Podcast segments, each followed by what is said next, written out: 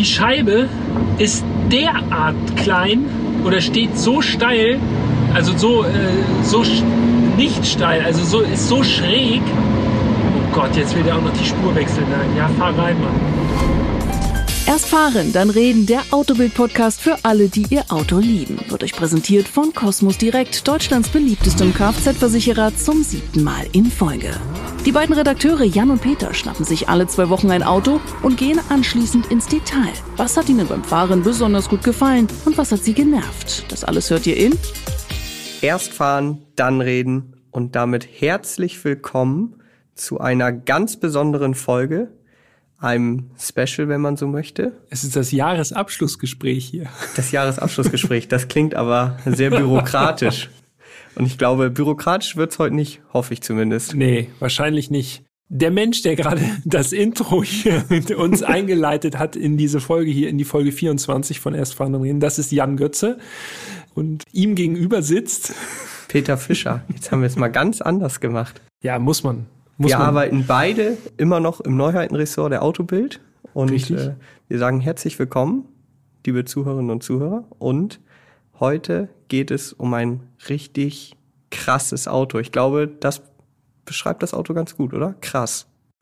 Ja, also wenn man ein Wort nur verwenden dürfte, dann ist krass, äh, glaube ich, schon ziemlich nah dran. Aber bevor wir jetzt starten, traditionell auch in Folge 24, 2021.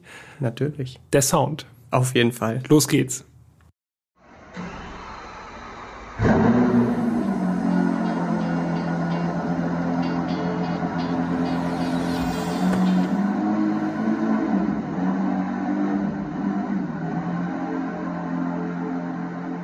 Sehr laut und vor allen Dingen sehr prägnanter Anlasser-Sound. Genau, man hört den Anlasser richtig gut und der Anlasser hat auch ordentlich was zu tun, denn das ist ein V12, also ein sehr großer Motor. Der muss sich richtig ins Zeug legen, äh, dass dieser 6,5 Liter V12 so richtig ans Laufen kommt. Das hört man richtig. Ja, V12 Sauger. Heute dreht sich alles um den Lamborghini Aventador SVJ. Korrekt. Und äh, wenn ich äh, ab und zu mal ein bisschen hüstel, dann hat das nichts mit dem Auto zu tun. Ähm, seht es mir nach. Ich bin ein bisschen angeschlagen. Es ist nichts Schlimmes. Aber ab und zu werde ich eventuell ein bisschen einen Huster hier von mir geben. ja, zum Auto lässt sich sagen, ja, ein richtiges Highlight nochmal zum Ende. Vielleicht ja ordnen wir den Lamborghini Aventador mal ganz kurz ein für alle, die sich jetzt so gar nichts unter diesem Auto vorstellen können. Ja. Es ist das V12 Topmodell von Lamborghini, ist der Nachfolger des Murcielago und was ich immer sehr bemerkenswert finde, das Auto ist schon ganz schön alt. Ja, 2011 das erste Mal äh, auf die Straße gekommen quasi. Also, wenn man jetzt hier nochmal kurz auf die Uhr guckt, noch ist 2021. Das heißt, äh, ja, gute zehn Jahre schon auf dem Buckel. Das finde ich wirklich krass. Vor allen Dingen, wenn man sich das Auto jetzt mal anschaut. Das könnt ihr natürlich auch tun, indem ihr auf Instagram geht. Autobild.de, alles zusammengeschrieben. Da findet ihr ein paar Bilder von genau dem Fahrzeug, das wir gefahren sind. Und ich muss wirklich sagen, ich finde, der Wagen könnte auch zwei, drei Jahre alt aus sein, so wie er aussieht. Also immer noch sehr modern, wie ich finde, mhm. sehr futuristisch. Und man muss vielleicht an dieser Stelle dann auch erwähnen, dass Lamborghini vom Aventador sehr, sehr, sehr viele Modellvarianten in den letzten zehn Jahren auf den Markt gebracht hat. Also vielleicht nur mal um äh, vorab, bevor du äh, deine Liste auspackst, weil ich äh, ahne schon, was auf uns zukommt. nur mal ganz kurz, also es handelt sich dabei um ein Carbon Monocoque grundsätzlich also Mittelmotor-Sportwagen mit einem Carbon-Monocoque, das heißt so eine Fahrgastzelle aus Carbon. Und vorne und hinten dran ist nochmal quasi so ein bisschen Aluminiumrahmen dran gesetzt äh, und das bietet sich dann natürlich an, dieses Monocoque zu nehmen und damit, äh, damit sich der Entwicklungsaufwand lohnt, halt möglichst viele viele, äh, ich wollte fast schon sagen Derivate, also möglichst viele Editionen oder Sondermodelle oder Ausbaustufen irgendwie dann ans Rollen zu bringen. Auf jeden Fall. Und ich meine, der Erfolg gibt dem Auto ja auch recht. Also, wenn es sich nicht verkaufen würde, dann würde es den Aventador ja nicht seit zehn Jahren geben. Ja. Und auch die einzelnen Sondermodelle oder eben, ja, limitierten Editionen, die haben sich dann eben trotzdem immer sehr gut verkauft. Jetzt eine kurze Auflistung, Mhm. damit wir das einmal abgehakt haben.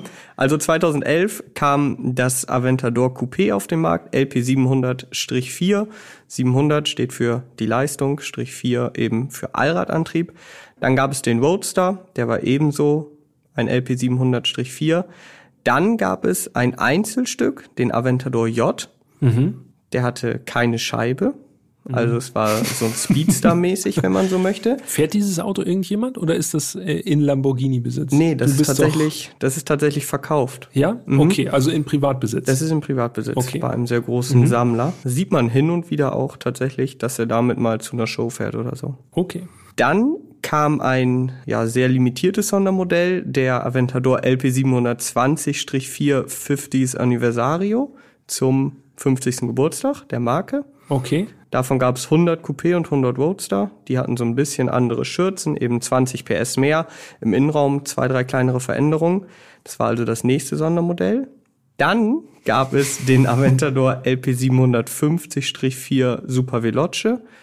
Kennen die meisten unter Aventador SV. Ja. Super Veloce auf Italienisch heißt. Äh, super schnell, super Korrekt. Geschwindigkeit. Super schnell. Irgendwie ja. sowas, ja.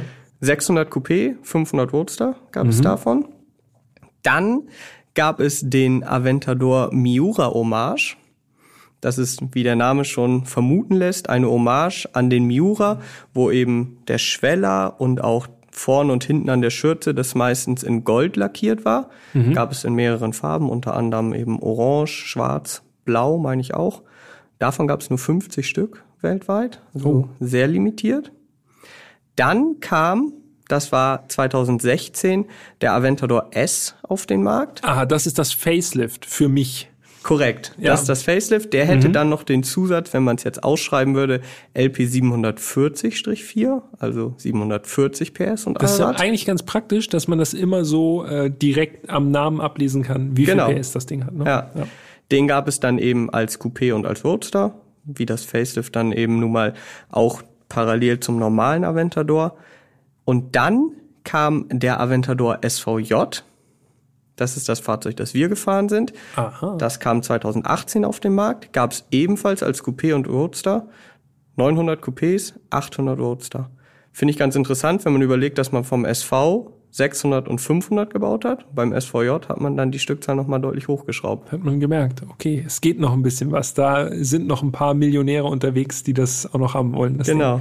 Ja. Und jetzt ganz kürzlich vorgestellt, der Aventador LP 780-4 Ultime, würde ich es aussprechen. Also quasi das letzte Hurra.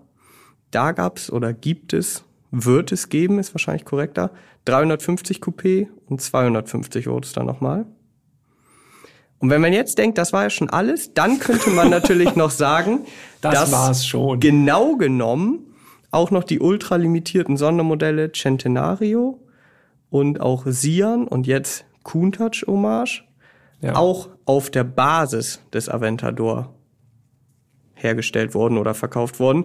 Sian und Countach muss man so ein bisschen rausnehmen, weil die sind hybridisiert. Die Mhm. haben zumindest 48 Volt. Aber auch V12, ne? Aber auch V12. Und auch dieses Monocoque, ähm, Genau. obwohl dann die Karosserie zum Beispiel beim Countach Hommage bisschen anders aussieht als bei einem Aventador, äh, eigentlich auch. Beim klar, Centenario und Sian genauso auch, und beim ja. Sian auch. Aber äh, darunter ist sozusagen die gleiche Basis. Genau. Und allein daran merkt ihr jetzt ja schon, falls ihr überhaupt noch dran seid und jetzt nicht schon vorgespult habt, es gab richtig viele Versionen vom Aventador. Also über die letzten zehn Jahre hat Lamborghini da wirklich alles gegeben. Und wenn jetzt dann die Ultima ausgeliefert werden, dann wird es natürlich auch einen Nachfolger geben. Der soll ja 2022, spätestens 2023 kommen und es steht schon mehr oder, wenig mehr oder weniger fest, dass es ein Plug-in-Hybrid dann wird oder zumindest ein Hybrid. Ob es ein Plug-in wird, weiß man nicht, aber ein Hybrid wohl sehr wahrscheinlich. Ja, vielleicht also das letzte Hurra auf den V12 Sauger. Wir werden sehen. In jedem Fall, du hast gesagt SVJ und äh, ich ziehe mal so, einen so einen kleinen Strich unter diese ganzen Modellbezeichnungen und so. Aventador SVJ, 770 PS. zweitstärkster Aventador, weil wir haben gerade eben gelernt, es gibt auch noch den Ultimate, der jetzt ganz frisch ist mit 780 PS, aber äh, 770 PS ist also auch mehr als genug. Ich glaube, den Unterschied wird man nicht erfahren können, den Leistungsunterschied zumindest nicht. Das ist richtig. Wollen wir zur Optik schon mal kommen oder willst du erstmal erzählen, wie dieses Auto, dieser mattgrüne SVJ, den Weg zu uns gefunden hat? Weil ich glaube, da könnt ihr euch schon mal darauf einstellen, dass wir die ein oder andere Anekdote hier einstreuen werden. In ja, dieser da gibt Folge. es, gibt es bei dem Auto auf jeden Fall genug zu erzählen und das mache ich sehr gerne. Dieses Auto, der SVJ, wurde auf einem Montagmorgen angeliefert und äh, ja, also man muss sich das einfach mal vorstellen. Man kriegt montags morgens um 8.30 Uhr einen Anruf. Ich gehe ran und da teilt mir der sehr nette Fahrer dann mit und sagt einfach nur Lamborghini Delivery. Und ich sag okay, wo und wann? Wir hatten einen Treffpunkt vereinbart, eigentlich für später. Und dann sagt er, I'm here now. Und dann meinte ich, okay, ich brauche eben 10, 15 Minuten dahin. Meinte, okay, I unload, I wait. Gut. Und dann bin ich also zu Fuß zu dem vereinbarten Treffpunkt gegangen. Und das war für mich so ein richtig surrealer Moment, weil ich kann mich noch genau erinnern, wie ich 2012 durch London gelaufen bin und meinen ersten Aventador auf der Straße gesehen habe. Damals halt brandneu. Und ich war damals komplett aus dem Häuschen und ich freue mich immer noch, wenn ich so ein Auto auf der Straße sehe. Und jetzt, neun Jahre später, wird mir so ein Auto quasi vor die Haustür geliefert. Also das ist so komplett verrückt für mich. Also ich konnte es gar nicht begreifen. Diese ganze, diesen ganzen Weg dahin, die Viertelstunde, die ich da gelaufen bin, dachte ich die ganze Zeit, das ist so verrückt, dass ich jetzt hier das Auto für uns beide in Empfang nehme. Ja, und dann komme ich da an, hier in Hamburg bei den Messehallen, und dann steht das Ding da einfach. Ja, einfach Also- so, ne? Steht neben dem LKW und ich war, ich war komplett geflasht. Farbe Verde Alceo, mattgrün, also brutal auffällig, das kann Ja. man glaube ich sagen. Und Mehr geht eigentlich nicht von der Farbe her. Nee, ne? also, das, ist, wirklich schon so richtig, guck mich an. Ja. Übrigens die Launchfarbe auch gewesen. Ja, ich, ich bin um das Auto rumgelaufen, habe das dann inspiziert und geguckt, ob irgendwelche Schäden dran sind. Und Wahrscheinlich auch, also gerade bei so einem Auto müssen wir ja umso mehr darauf achten, ob das auch äh, unbeschädigt ist, ne? Weil sonst, Absolut. wenn man da was übersieht bei dieser Übergabe, bis jetzt immer alles gut gegangen, toi toi toi. Aber ähm, das wäre natürlich richtig dumm, wenn man da irgendwo eine Macke übersieht und nachher heißt es, guck mal. Ja, genau. Und ich meine, dieses Auto ist halt ultra groß, ultra lang, ultra breit. Ja, dann habe ich das ganz genau inspiziert und der, der Fahrer, der war schon ganz ungeduldig und meinte immer so, ja, only little damage, only little damage. Genau deshalb hast du den ja auch angenommen und nicht ich. Und ich bin da lang gegangen, habe jeden kleinen Steinschlag so inspiziert mit dem Fingernagel, so ist das Schmutz oder ein Steinschlag. Und er wollte einfach nur wieder losfahren. Und äh, ja, das war wirklich so, wenn ich, wenn ich jetzt noch dran zurückdenke, muss ich einfach nur grinsen, wie ich da auf den, auf den Hof gelaufen bin und das Auto in Empfang genommen habe. Das war krass. Das glaube ich gerne. Und dann hast du mir natürlich gleich schnell mal ein Bild geschickt und so. Und ich habe auch gedacht, Junge, was ist hier eigentlich los? Ja. Wo wir schon bei der Optik sind, weil wir sozusagen jetzt schon das Auto in Anführungszeichen vor uns stehen haben, da an den Messehallen quasi, können wir ein bisschen noch was zur Optik beziehungsweise zu den Abmessungen sagen. Der, der Aventador SVJ ist nämlich kein kleines Auto. Äh, Nee, man kann sagen, nicht. er ist sehr, sehr flach, so wie sich das für ähm, so einen klassischen super, super, super Sportwagen gehört. 1,14 Meter ist das Auto hoch, also es ist wirklich sehr flach. Ja. Äh, auch wenn man jetzt äh, nicht besonders groß ist oder so, ist das schon wirklich, also so knapp über Bauchhöhe so ungefähr. Auffällig ist die Länge, 4,94 Meter Länge.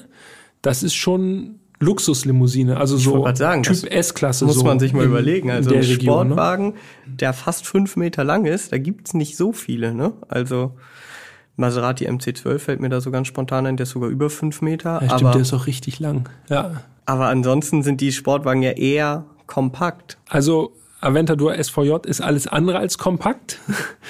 Aber das eigentlich Entscheidende ist die Breite vom Auto. Oh ja. ich habe hier die Breite ohne Außenspiegel stehen. 2098 Millimeter, also ich runde einfach mal auf, die zwei Millimeter geschenkt, zwei Meter zehn breit, das ist schon wirklich sehr breit, aber Allerdings mit Außenspiegel ist das Auto zwei Meter. 29. Also da, das kann man schon mal vorwegnehmen. Da wird schon so eine ganz normale Fahrspur schon sehr, sehr schmal plötzlich. Ja. Wo man sich mit einem normalen Auto überhaupt keine Gedanken macht. Man fährt halt einfach in der Spur. Und mit dem Aventador ja. guckt man die ganze Zeit so links, rechts, ob man noch in der Spur ist oder ob man schon rüberragt. Landstraßen mit Gegenverkehr, also Landstraßen ohne Mittelmarkierung oder so mit Gegenverkehr, das ist schon, da muss man schon sehr, sehr aufmerksam sein, dass man äh, dass man da nicht nervös wird irgendwie. Allerdings. Ja, und dann kommt halt hinzu, also das Auto ist nicht nur sehr lang, sehr breit und sehr flach, sondern es ist eben auch extrem auffällig. Also für mich, da komme ich immer wieder drauf, wenn ich über dieses Auto spreche, es ist eigentlich alles, was für mich persönlich ein Lamborghini ausmacht, allein optisch. Das Auto mhm. ist so richtig, guck mich an, die Türen gehen nach oben auf, es hat viele Spoiler, es hat ja, viel Carbon, eine super auffällige Farbe in dem Fall. Also dieses Auto kann man nicht übersehen. Ich habe mir aufgeschrieben in meinen kleinen Notizen hier, dass es im Grunde so ein bisschen wie so eine Karikatur fast ist von so einem Supersportwagen. Also alles, was man so mit Supersportwagen verbindet, hat der einfach. Dazu kommt ja auch noch, dass der dass der Aventador super, super eckig ist einfach. Ne? Also es gibt ja. keine Rundung, sondern es ist alles, was rund wirkt, sind eigentlich so, ja, so wie so Polygone, als, als die Computerspiele noch nicht so, noch nicht so gut waren. Also es sind so einzelne eckige Elemente, ähm, die sich dann zu so einer relativ runden Form zusammenfügen. Aber wie gesagt, es gibt nichts Rundes an dem Auto, sondern es ist alles kantig. Ja, also er hat auch eine richtige Keilform einfach und wie gesagt, überall Lufteinlässe. Die Frontschürze ist anders als beim normalen Aventador. Sie hat noch so seitliche Winglets. Dann der Heckflügel. Noch mal wilder ja, alles. Noch genau. mal irgendwie noch mal hoch zwei alles. Der Heckflügel, also der normale Aventador hat eben so einen ausfahrbaren Heckflügel hinten. Der SVJ hat eben einen feststehenden, der auch noch so seitlich verlängert ist. Also das ist wirklich, ähm, ja, in Carbon natürlich. Ähm, das ist, ja, also auffälliger, ich komme immer wieder drauf, auffälliger geht's eigentlich nicht. Dann auf den, auf den seitlichen Lufteinlässen, die so hinter den Türen sind, mhm. ist, glaube ich, auch noch so eine italienische Trikolore noch mit drauf. Genau. Sieht so, also, das tut mir immer so ein bisschen in der Seele weh, immer so, so auf den Vergleich Kampfjet zu gehen. weil das schon irgendwie gefühlt irgendwie 800 Autojournalisten vor uns gemacht haben. Aber es trifft eigentlich also ich wüsste auch nicht, wie man es anders beschreiben sollte. Also es ist schon sehr, sieht schon sehr martialisch und sehr militärisch irgendwie aus, also Kampfjet-mäßig. Vor allen Dingen diese seitlichen Lufteinlässe hinter den Türen, die du gerade angesprochen hast, wenn man sich das mal in Live anschaut, dann merkt man, dass das ausgenommen der Außenspiegel der breiteste Punkt von dem Auto ist. Ja. Also die stehen so richtig brutal raus. Wo du das sagst, auf Bildern ist mir das nie so aufgefallen. Aber das sind gigantische Lüfter da drin. Ne? Also das sind wirklich, Allerdings. das sind riesige Löcher und im Grunde läuft äh, die, die Form vom Chassis läuft hinter der Fahrgastzelle so, also es ist wie so eine Wespentaille, mhm. wird so ganz schmal und dann sind diese Lüfter einfach da so aufgesetzt, seitlich rechts und links. Das wirkt so ein bisschen so wie so Industrieanlagengröße fast. naja, die haben halt auch einiges zu tun, ne? Ja, allerdings, ja. Vielleicht nochmal ans Heck gegangen. Da finde ich sehr auffällig beim SVJ die Abgasanlage. Beim normalen mhm. Aventador hat man eben ein großes, mittiges Endrohr. Wenn man genau reinschaut, sieht man da noch vier kleine da drin, aber es ist ein großes Endrohr. Der SVJ hat die Abgasanlage hoch verlegt, also weiter nach oben in der Schürze, ein bisschen wie beim Huracan Performante, der hat sie auch so hoch verlegt. Zwei Endrohre. Das sieht schon so ein bisschen Rennwagenmäßig aus tatsächlich. Ja, also ist schon sehr prominent quasi so auf, äh, naja, es ist nicht auf Augenhöhe, aber es ist schon deutlich im Sichtbereich sozusagen, wenn man da so rumsteht und äh, die Auspuffanlage so ja. sehr präsent da hinten drin platziert sieht, ja. Und dann vielleicht nochmal die Rückleuchten, einfach weil ich finde, dass diese Rückleuchten eine super charakteristische Leuchtgrafik haben. Also es sind so pro Leuchte drei auf der Seite liegende Ys, wenn man so möchte. Ja. Sieht schon, also ich finde, es sieht richtig geil aus. Und immer noch, ne? Das ja, ist ja also, auch zehn Jahre alt. Genau, also das ist jetzt äh, kein neues Feature für den SVJ, sondern mehr so ein Aventador-typisches Feature. Und ja, es stimmt. Also da, da hat der Leuchtendesigner ganze Arbeit geleistet. Und dann müssen wir vielleicht auch noch an dieser Stelle erwähnen, hat der SVJ äh, als erster Aventador zumindest das ALA-System an Bord. ALA steht bei Lamborghini und das habe ich jetzt mir jetzt hier extra aufgeschrieben. Aerodynamica Lamborghini Attiva. Italienisch schon ein bisschen besser als Französisch. Bedeutet am Ende des Tages aktive Aerodynamik. Genau, also da sind so kleine Klappen überall in der Frontschürze, die passen sich je nach Geschwindigkeit und äh, ja, errechnetem Anpressdruck und so passen sie sich halt an. Ja. Und das scheint ganz gut zu klappen. Also ich weiß nicht, ob du es auf der normalen Straße herausgefunden hast. Ich nicht. Aber der SVJ hat tatsächlich 2018 den Rundenrekord auf der Nürburgring Nordschleife eingefahren. Gegen keinen geringeren oder äh, er hat keinen geringeren geschlagen als den äh, 991.2 GT2 RS. Korrekt. Also eine Macht. Und dazu muss man ja sagen, das darf man ja nicht vergessen, mit einem Auto, was zu diesem Zeitpunkt von der Plattform her acht Jahre alt war. Ja. Also finde ich schon krass für alle, die immer denken, dass Lamborghini eher so diese Poserkarren sind. Ja, die können extrem gut posen. Ich glaube, kaum ein anderes Auto, mit kaum einem anderen Auto kann man so gut posen. Aber der SVJ im Speziellen, der ist wirklich richtig schnell. Und das nicht nur geradeaus. Ja. Finde ich auch ganz gut, dass wir jetzt gerade bei schnell sind, weil dann können wir vielleicht noch mal einmal technische Daten hast du ja zumindest schon mal angerissen, aber dann was können wir ein, auch noch mal was für ein Stichwort, sich selbst das Stichwort geben, finde ich gut. Kann man auch noch mal schnell die Fahrleistung nennen, also 6,5 Liter V12 Sauger, 770 PS, mhm. Allradantrieb bei 8500 Touren, ne? also Saugmotor und Hochdrehzahl, so wie es sein muss. Alles was da, alles was man so als Petrolhead haben will. Zumindest wir. Allradantrieb hatten wir schon erwähnt. Und jetzt kommt, und das finde ich eigentlich echt beeindruckend, das Gewicht trotz dieser Größe, ja, wir dürfen nicht vergessen, 4,94 Meter lang, fast 2,30 Meter breit mit Außenspiegeln, 1525 Kilo. Und das, das ist wenig. für so ein Auto ja. wirklich wenig. Mhm, das stimmt. Und das spiegelt sich dann auch in den Fahrleistungen wieder. 0 auf 100, 2,8 Sekunden. Mhm. 0 auf 200, 8,6 Sekunden. Es ist äh, sehr, sehr schnell, ja.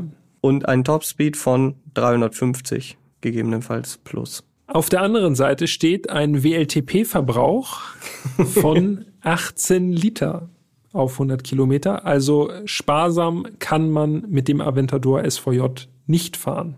Nee, also sparen ist, glaube ich, sowieso das schlechte oder das falsche Stichwort, wenn es um dieses Fahrzeug geht. Ja. Basispreis habe ich auch nochmal nachgeguckt. 2018 waren 419.600 Euro. Mhm. Da es guckt, gibt man, den guckt man bei der Übergabe wirklich besser nach Steinschlägen. Noch genau, besser. Aktuell ist das Auto natürlich jetzt ausverkauft. Jetzt gibt es ja den Ultima. Ich habe aber mal so geschaut, wo gebrauchte SVJ liegen. Mhm. Um die 500.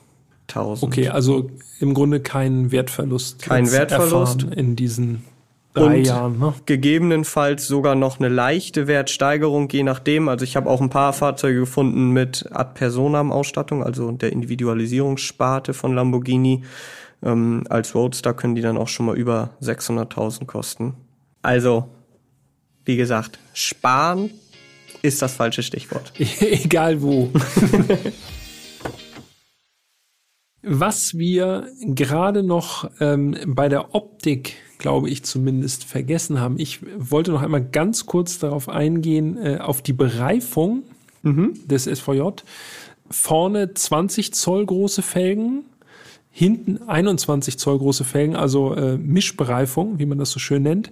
Zentralverschlussfelgen. Die Breite der Reifen finde ich echt heftig. 255er vorne, Mhm. Ja, okay, das ist jetzt so nicht ganz, also ist auch super breit für einen Vorderreifen, aber 355er an der Hinterachse, das ist schon.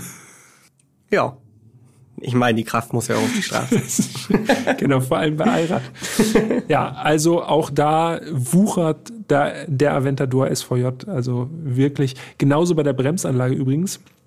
Ich habe extra nochmal nachgeschlagen. Vorne äh, also es ist eine Carbon-Keramik-Bremsanlage, vorne sechs Kolben Bremssättel, mhm. 400 Millimeter Scheiben, ja. also riesig. Hinten immerhin noch 380 Millimeter Scheiben und vier Kolbensättel.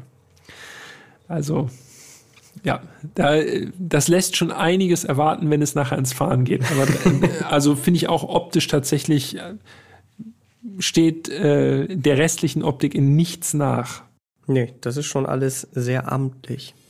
Bevor wir allerdings losfahren, gucken wir uns nochmal den Innenraum an. Ich hatte es ja schon angerissen. Der Wagen hat Flügeltüren, wobei genau genommen sind es ja Scherentüren. Flügeltüren sind ja die, die oben ja, am Dach angeschlagen. Oben am Dach angeschlagen die Scherentüren sind dann an der A-Säule, glaube ich, angeschlagen, ne? Oder so hinterm, hinterm Rathaus. Genau, quasi. hinterm Rathaus ja. quasi. Und die gehen also nach oben auf. Ist übrigens bei Lamborghini, für die Lamborghini-Fans wird das jetzt nichts Neues sein, ist natürlich das Merkmal der V12 Flaggschiffe. Also Huracan und auch Gallardo haben das nicht, aber eben alle Diablo, Murcielago, Aventador, Countach natürlich auch, die haben alle Scherentüren. Mhm. Wieder was gelernt. Gut. ich kann jetzt ja erstmal nur für mich sprechen. Ich habe tatsächlich das Glück gehabt, vorher schon mal in so einem Fahrzeug sitzen zu dürfen. Das heißt, ich wusste schon, okay, das ist jetzt nicht ganz so easy da reinzukommen, aber mit meinen 1,83, das habe ich ja schon in der einen oder anderen Folge mal erwähnt, geht das echt klar für mich. Also man muss natürlich ein bisschen aufpassen, dass man sich den Kopf nicht stößt, aber ich finde, da ist jetzt nicht so eine kranke Verrenkung nötig. Aber Jetzt kommst du. Ach ja, der Chefeinsteiger mit 1,95. Huch. Was macht denn der? Ein Störgeräusch. Vibration. wir sind wieder da. Das Störgeräusch hat sich erledigt. Wo waren wir stehen geblieben? Du wolltest mich fragen, wie ich einsteige, ne? Du bist der Chefeinsteiger. Ja, also äh, grundsätzlich äh, mit meinen langen Beinen ist das schon ein bisschen schwieriger. Der Vorteil ist natürlich, dieser Schweller Bereich ist sehr, sehr breit. Mhm. Ist halt so ein richtiges äh, Carbon-Monocoque, so wie man sich das auch vorstellt. Das heißt, man muss einmal so einen ganz großen Schritt reinmachen ins Auto und dann äh, mit dem rechten Bein und dann das linke Bein nachziehen.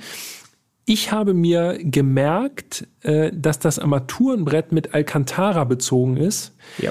Und da musste ich, vor allem, also ganz ohne Spaß jetzt, ich bin natürlich auch ein bisschen nervös, wenn ich in so ein Auto einsteige. Da muss ich mich wirklich konzentrieren, dass ich da nicht äh, mit dem linken Fuß beim Nachziehen irgendwo mhm. äh, das Alcantara verschmuddel. Also äh, grundsätzlich geht es, wenn man die richtige Technik hat äh, und äh, schon mal in so, ein, so eine Art Auto eingestiegen ist, geht das schon relativ gut. Aber ich weiß, also ich fühle mich gut. Ich weiß nicht, wie es von außen aussieht. ja, also ich habe dich ja auch zusammenklappen. Ich habe dich ja auch ein- und aussteigen sehen und äh, ja, also das sah jetzt nicht äh, total ungelenk aus. Huch, ein Glück. Also man muss schon ein bisschen üben. Ich glaube, wenn man jetzt äh, bisschen hüftsteif ist, dann könnte man schon. Ja, es ist halt kein normales Auto. Probleme bekommen. In keinerlei Hinsicht. Das muss man so sagen. Wenn man dann drin sitzt, mir persönlich als erstes aufgefallen, die Sitze. Das Auto hatte Schalensitze, Carbonschalen und ich sag's einfach direkt so, wie ich es empfunden habe. Also für mich waren das wirklich die unbequemsten Schalensitze, in denen ich je gesessen habe. Das kann ich unterschreiben. ich habe mich gefragt beim Einsteigen schon, die hatten Polster, das aber eigentlich war es mehr so eine wirklich so eine Carbonschale einfach nur mit so aufgeklebtem Moosgummi. No. Und diese in Anführungszeichen Polsterung war, also jedenfalls bei meiner Körpergröße, einfach an Stellen, wo ich gar keine Polsterung gebraucht hätte. Dafür waren die Stellen, wo ich gerne ein bisschen weicher gesessen hätte, äh, die waren einfach, also wirklich knallhart und ungepolstert. Ja, also man muss dazu sagen, diese Schalensitze, die sind nur in der Länge verstellbar. Das kennen wir auch von anderen Fahrzeugen so. Und äh, ich würde für mich zumindest behaupten, ich bin sehr leidfähig, was Schalensitze angeht, weil ich finde, zu so einem Sportwagen, da gehören auch einfach Schalensitze. Absolut. Und es gibt ja auch sehr bequeme Schalensitze, beispielsweise Ja. von Porsche, die Mhm. Vollschalen, oder auch sehr gelobt von uns vom BMW im Genau. M3. Im M3, korrekt. Die waren auch sehr bequem für. Schalensitze. Ja, die vom SVJ, die waren wirklich einfach nur unbequem. Ja. Dazu kommt ja auch noch die Sitzposition. Eigentlich bin ich einfach zu groß für den Aventador, kann man nicht anders sagen. Also ich sitze da drin wie ein C, also komplett gekrümmt, so über dem Lenk, über das Lenkrad gebückt quasi und ich kann mich äh, einfach, also ich kann in dem Auto mich nicht strecken. Es geht einfach nicht. Der, der Dachhimmel ist plan. Das heißt, ich habe über dem Fahrersitz und auch über dem Beifahrersitz gibt es nicht irgendwie im Dachhimmel so eine Auswölbung, so dass man ich weiß, so die entscheidenden drei Zentimeter mehr Platz nach oben hat, äh, sondern es ist einfach nur eine Platte oben. Und ich habe mir also ein, zwei Mal echt kräftig die Birne gestoßen da. Das ist echt, Ich kann mich noch gut erinnern, du hast mir, als du das Auto gefahren bist, da bin ich ja hinter dir dann gefahren, hast du mir eine Sprachnachricht geschickt. Und die beschreibt dieses ganze Problem ganz gut. Und die hören wir uns jetzt mal an. genau, ja. Ja, das ist so anstrengend hier drin zu fahren. Wie ich hier sitze, ist nicht von dieser Welt. Ich sehe auch überhaupt nichts nach hinten, Mann. Ich sehe dich gar nicht. Nur blaue Außenspiegel. Ja, also ich würde sagen, damit hast du alles gesagt.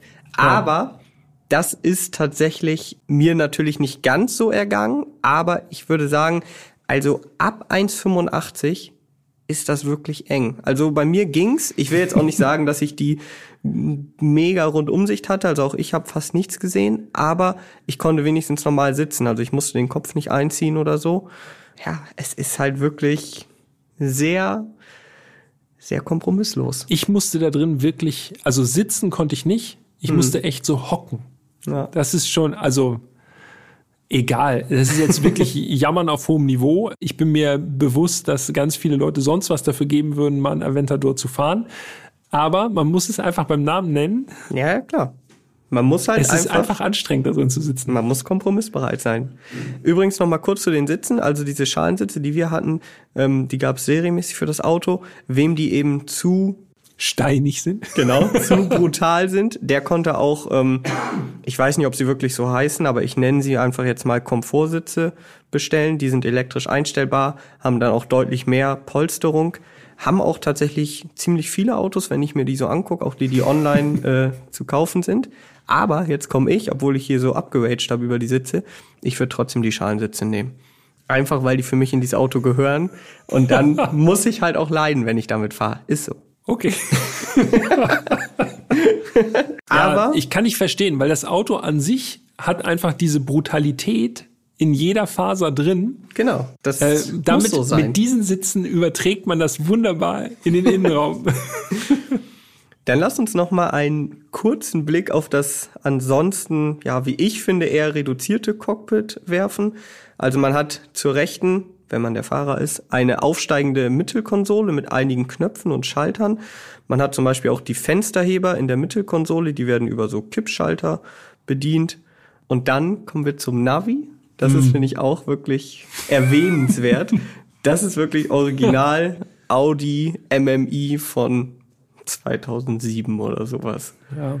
Also wirklich so, wie man das damals aus den ganzen Audi-Modellen von A4 bis A8 oder so kannte. ja. Es ist wirklich Da hat eins sich für nichts eins. getan, ne? Nee. Das ist, äh, ja.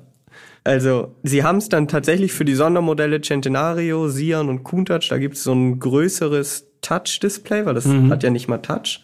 Ja. Man hat unten diesen Controller und diese vier Tasten drumherum. Es sind sowieso mega viele Knöpfe, finde ich. Ja. Also diese Mittelkonsole ist gespickt mit Knöpfen. Ja, davon braucht man nicht so viele, weil man kann zum Beispiel jetzt das Handy zwar mit diesem MMI koppeln, Musik hören geht allerdings nicht. Und telefonieren geht ehrlich gesagt auch nicht so wirklich, weil das Auto einfach übertrieben laut ist, auch im Innenraum, was beim SVJ nochmal multipliziert wird, weil es einfach keine Dämmung gibt. Ja. Das Auto ist innen eigentlich wie so eine Höhle aus Alcantara und Carbon. Ja, komisch. Genau das habe ich mir aufgeschrieben. Wie eine Höhle. Ja, ja, exakt. Ja. Also man muss wirklich sagen, die Türtafeln beispielsweise, die bestehen einfach aus der kompletten Carbon. Ja, es ist keine Platte, weil es schon so ausgeformt ist, aber aus einem Teil Carbon haben eine Zuziehschlaufe und der Fahrer hat auf seiner Seite eben noch äh, Knöpfe für Auf- und Abschließen und die Spiegelverstellung. Ja. Und da übrigens, das ist mir passiert, also äh, da habe ich mich richtig erschrocken, wenn man sich abschnallt und man lässt den Gurt, ja. sage ich mal, irgendwo los, dann schnellt er zurück und haut mit dieser Lasche gegen das Carbon und das ist brutal laut. Also ja. ich habe mich richtig erschrocken, als ich das erste Mal mich abgeschnallt habe. Die Scheiße, jetzt irgendwas kaputt. Ich habe dann nachguckt, da war nichts am Carbon, also für alle, die jetzt schon aber, ja, wie schnell, aber wie schnell haut man dann eine Macke rein? Ne? Genau, also kann nur ich mir in den Klarlack alleine, aber ja. zum Glück war ich vorgewarnt. Ja, genau. Das hat nämlich Jan, hat mir Jan natürlich als allererstes gesagt, Vorsicht, wenn du dich abschnallst wieder dann. ja, ansonsten kann man glaube ich noch sagen, ähm, auch wenn das eigentlich deine Spezialität ist, mhm. ich komme mal zu den Ablagen. Ablagen, ne? Ja, ja. habe ich auch aufgeschrieben, ja klar. ja, dann, ja, dann will ich dir auch nicht. Nein, bitte. ja, es kann man relativ Mach kurz machen. Es gibt eigentlich kaum welche. Also der Wagen hat kein Handschuhfach, ja. keine Türtaschen. Ja, das ist ja alles aus Carbon. Alles Carbon verkleidet. Aber es gibt ein Netz hinter den Sitzen. Mhm. Und ein kleines Netz im Beifahrerfußraum. Es ist wirklich, also da passt nicht viel rein. Nee. Kreditkarte vielleicht. Ja, das stimmt, ja. Ja, also Ablagen sucht man tatsächlich wirklich vergeblich. Ich habe mir noch aufgeschrieben, wo wir gerade bei den Knöpfen auf der Mittelkonsole waren. Ich fand es ganz erstaunlich, die Fahrmodi, die konnte man mit so einer Wippe durchschalten. Also es mhm. war äh, alleine das, dass man sozusagen nicht einfach einen Knopf hat, wo man so durchtriggert, sondern äh, ja, also das habe ich so, also ich wüsste nicht, wo ich das sonst mal gesehen hätte, dass man wirklich so ein VIP-Element hat, mit dem man das so durchschalten kann. Fand ich bemerkenswert. Und den Rückwärtsgang und das manuelle Schalten hat man auch per Knopfdruck. Per Taste, ja. Per Taste mhm. quasi aktiviert. Fand ich auch eigenartig, aber zum Getriebe kommen wir, glaube ich, eh noch. Da gibt es sowieso noch so ein, zwei Sachen, die wir erwähnen müssen. Aber äh, wir wollen nicht zu viel verraten. Instrumentencluster, drei Monitore, Mhm. Links klein Öltemperatur und Öldruck, richtig äh, rennstreckenmäßig. Auf der rechten Seite von diesem Instrumentencluster äh, gibt es dann Reichweite, Wassertemperatur, Tankanzeige und in der Mitte riesengroß Drehzahlmesser. Genau. Alles digital, muss man dazu sagen. Jupp. Und sieht auch alles aus wie im Comic. Ja, und es wechselt die Ansichten, also das mittlere, je nach Fahrmodi. Stimmt. Also ja. es hat unterschiedliche Farben und auch eine unterschiedliche Aufmachung. Und wenn wir jetzt gerade dabei sind, kann man auch noch sagen, der Wagen hat auch eine Rückfahrkamera. Mhm. Die ist auch bitter nötig, denn man sieht absolut gar nichts. Aber die Rückfahrkamera ist, glaube ich, aus dem gleichen MMI wie, also aus dem gleichen Jahr wie das MMI. So, also von der Auflösung her ist man da heutzutage Besseres gewohnt. Aber es ist egal, weil man will gar nicht so viel rückwärts fahren. Man muss sagen, ich fand das, äh, das Interieur fand ich schon geschmackvoll eigentlich. Also es ist eine dunkle Höhle, ja. etliche Knöpfe überall auf der Mittelkonsole die, und äh, das ragt auch so komisch auf. Aber ansonsten fand ich das eigentlich ganz gut gemacht so. Ja, absolut. Es ist halt extrem speziell. Auch das ist sehr, sehr, also kenne ich so von kaum einem anderen Auto. Und eine Sache hätten wir beinahe vergessen. Und zwar die Fußmatten. Ja, richtig. Ja. Die sind nämlich, wir waren ja vorhin schon bei der Dämmung, da bin ich ja. fälschlicherweise etwas drüber hinweggegangen. Ist abgebogen. Die Fußmatten sind nämlich richtig krass beim SVJ. Die sind nicht aus Teppich oder so. Das ist eine Platte, die verschraubt ist.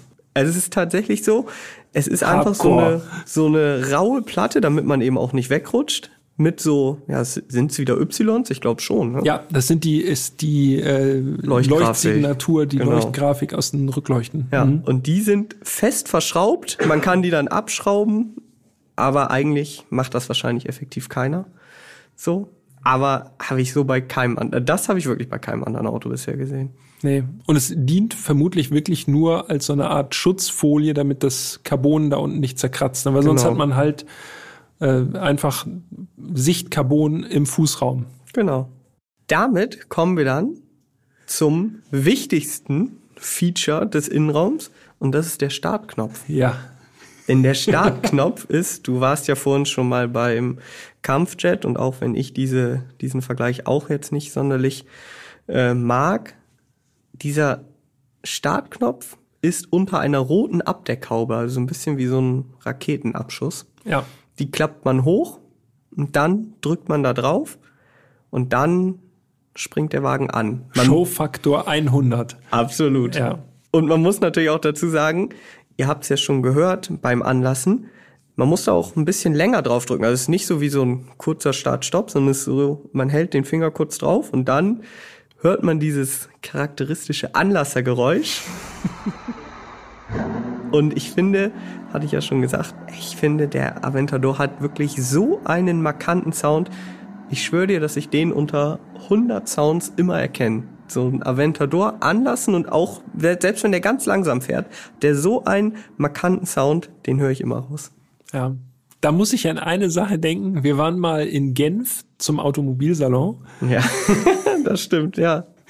Das werde ich niemals vergessen, das verbinde ich mit Aventador. Und es kam, wir hatten noch irgendwie ein paar Stunden Zeit, wir waren am Sonntag angereist, hatten schönes Wetter äh, und hatten also noch ein bisschen Freilauf und sind in die Genfer Innenstadt gegangen und haben uns da einfach ein Eis gegönnt und uns irgendwo auf eine Parkbank gesetzt. Und dann kam Aventador angefahren, wirklich in Schleichfahrten, also wirklich super langsam. Ich würde jetzt mal schätzen, so 20, 25 kmh. Und äh, weil ziemlich viel Verkehr war, musste der vom Gas gehen dann und rollte so aus. Und in dem Moment, wo er vom Gas gegangen ist, wurde der erst laut. Also beim Fahren leise, leise, leise, vom Gas gegangen. das werde ich niemals. Also ja, der Sound vom Aventador ist schon, äh, den kann man schon gut raushören.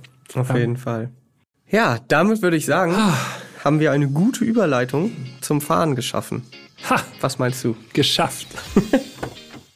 Wenn es für dich okay ist, würde ich noch mal an oder zum Montag zurückspringen, als ich dieses Auto Der Anlieferungstag. genau, als ich dieses Auto in Empfang genommen Lamborghini habe. Deli Delivery. Genau, Lamborghini Delivery, als ich das Auto dann ja die ersten Meter bewegt habe. Dazu muss ich sagen, ich habe im Vorfeld mir natürlich Gedanken gemacht. Wir wussten ja, dass dieses Fahrzeug kommt und das sind jetzt wirklich äh, Luxusprobleme. Das Auto passt nicht in meine Garage und auch nicht in die Autobildgarage. Nee, keine Chance. Also ich bring's nicht übers Herz, so ein Auto an der Straße stehen zu lassen, egal wo ich wohne. Das kann auch im nobelsten Viertel Ja. könnte das sein, Ja. würde ich trotzdem nicht an der Straße stehen lassen.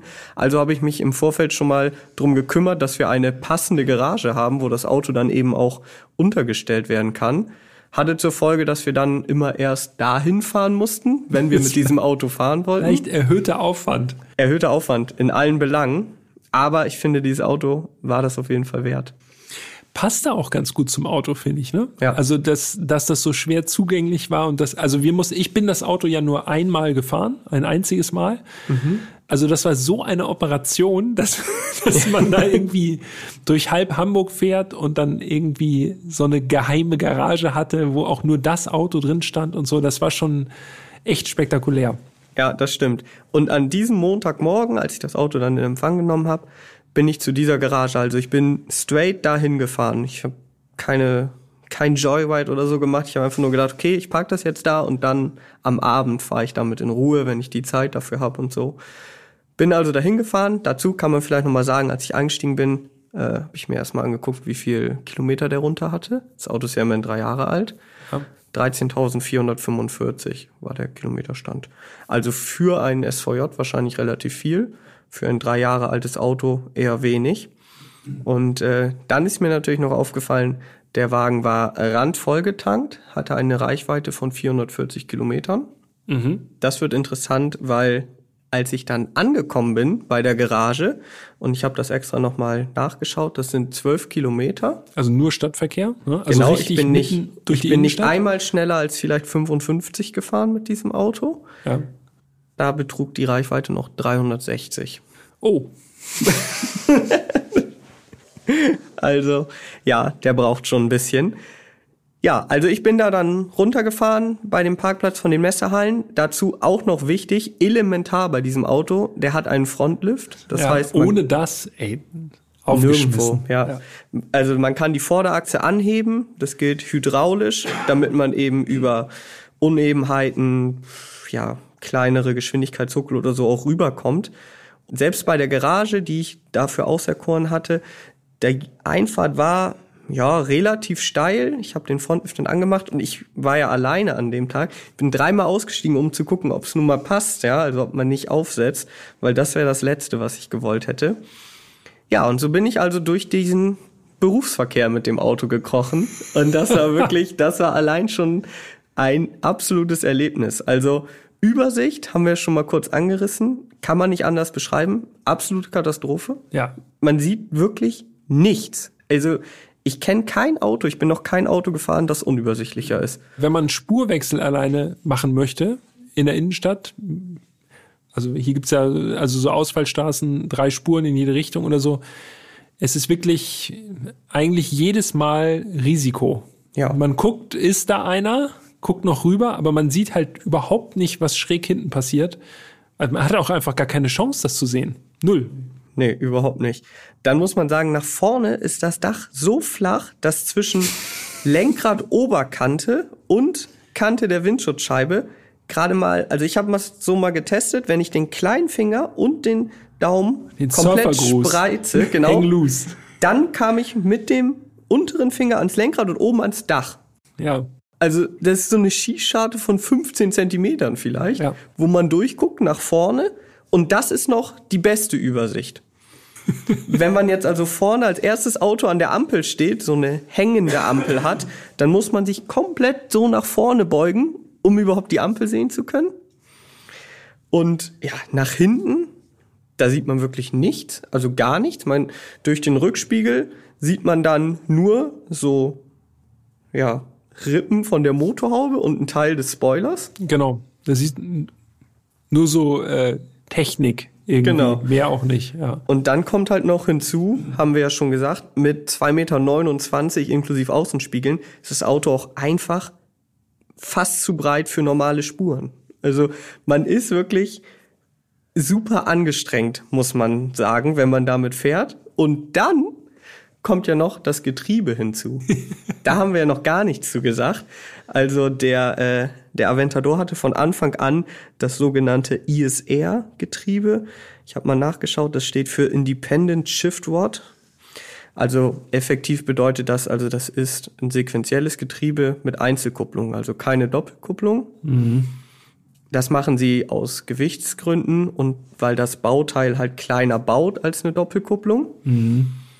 Aber man muss wirklich sagen, im Automatikmodus ist das, ist das nicht zu gebrauchen.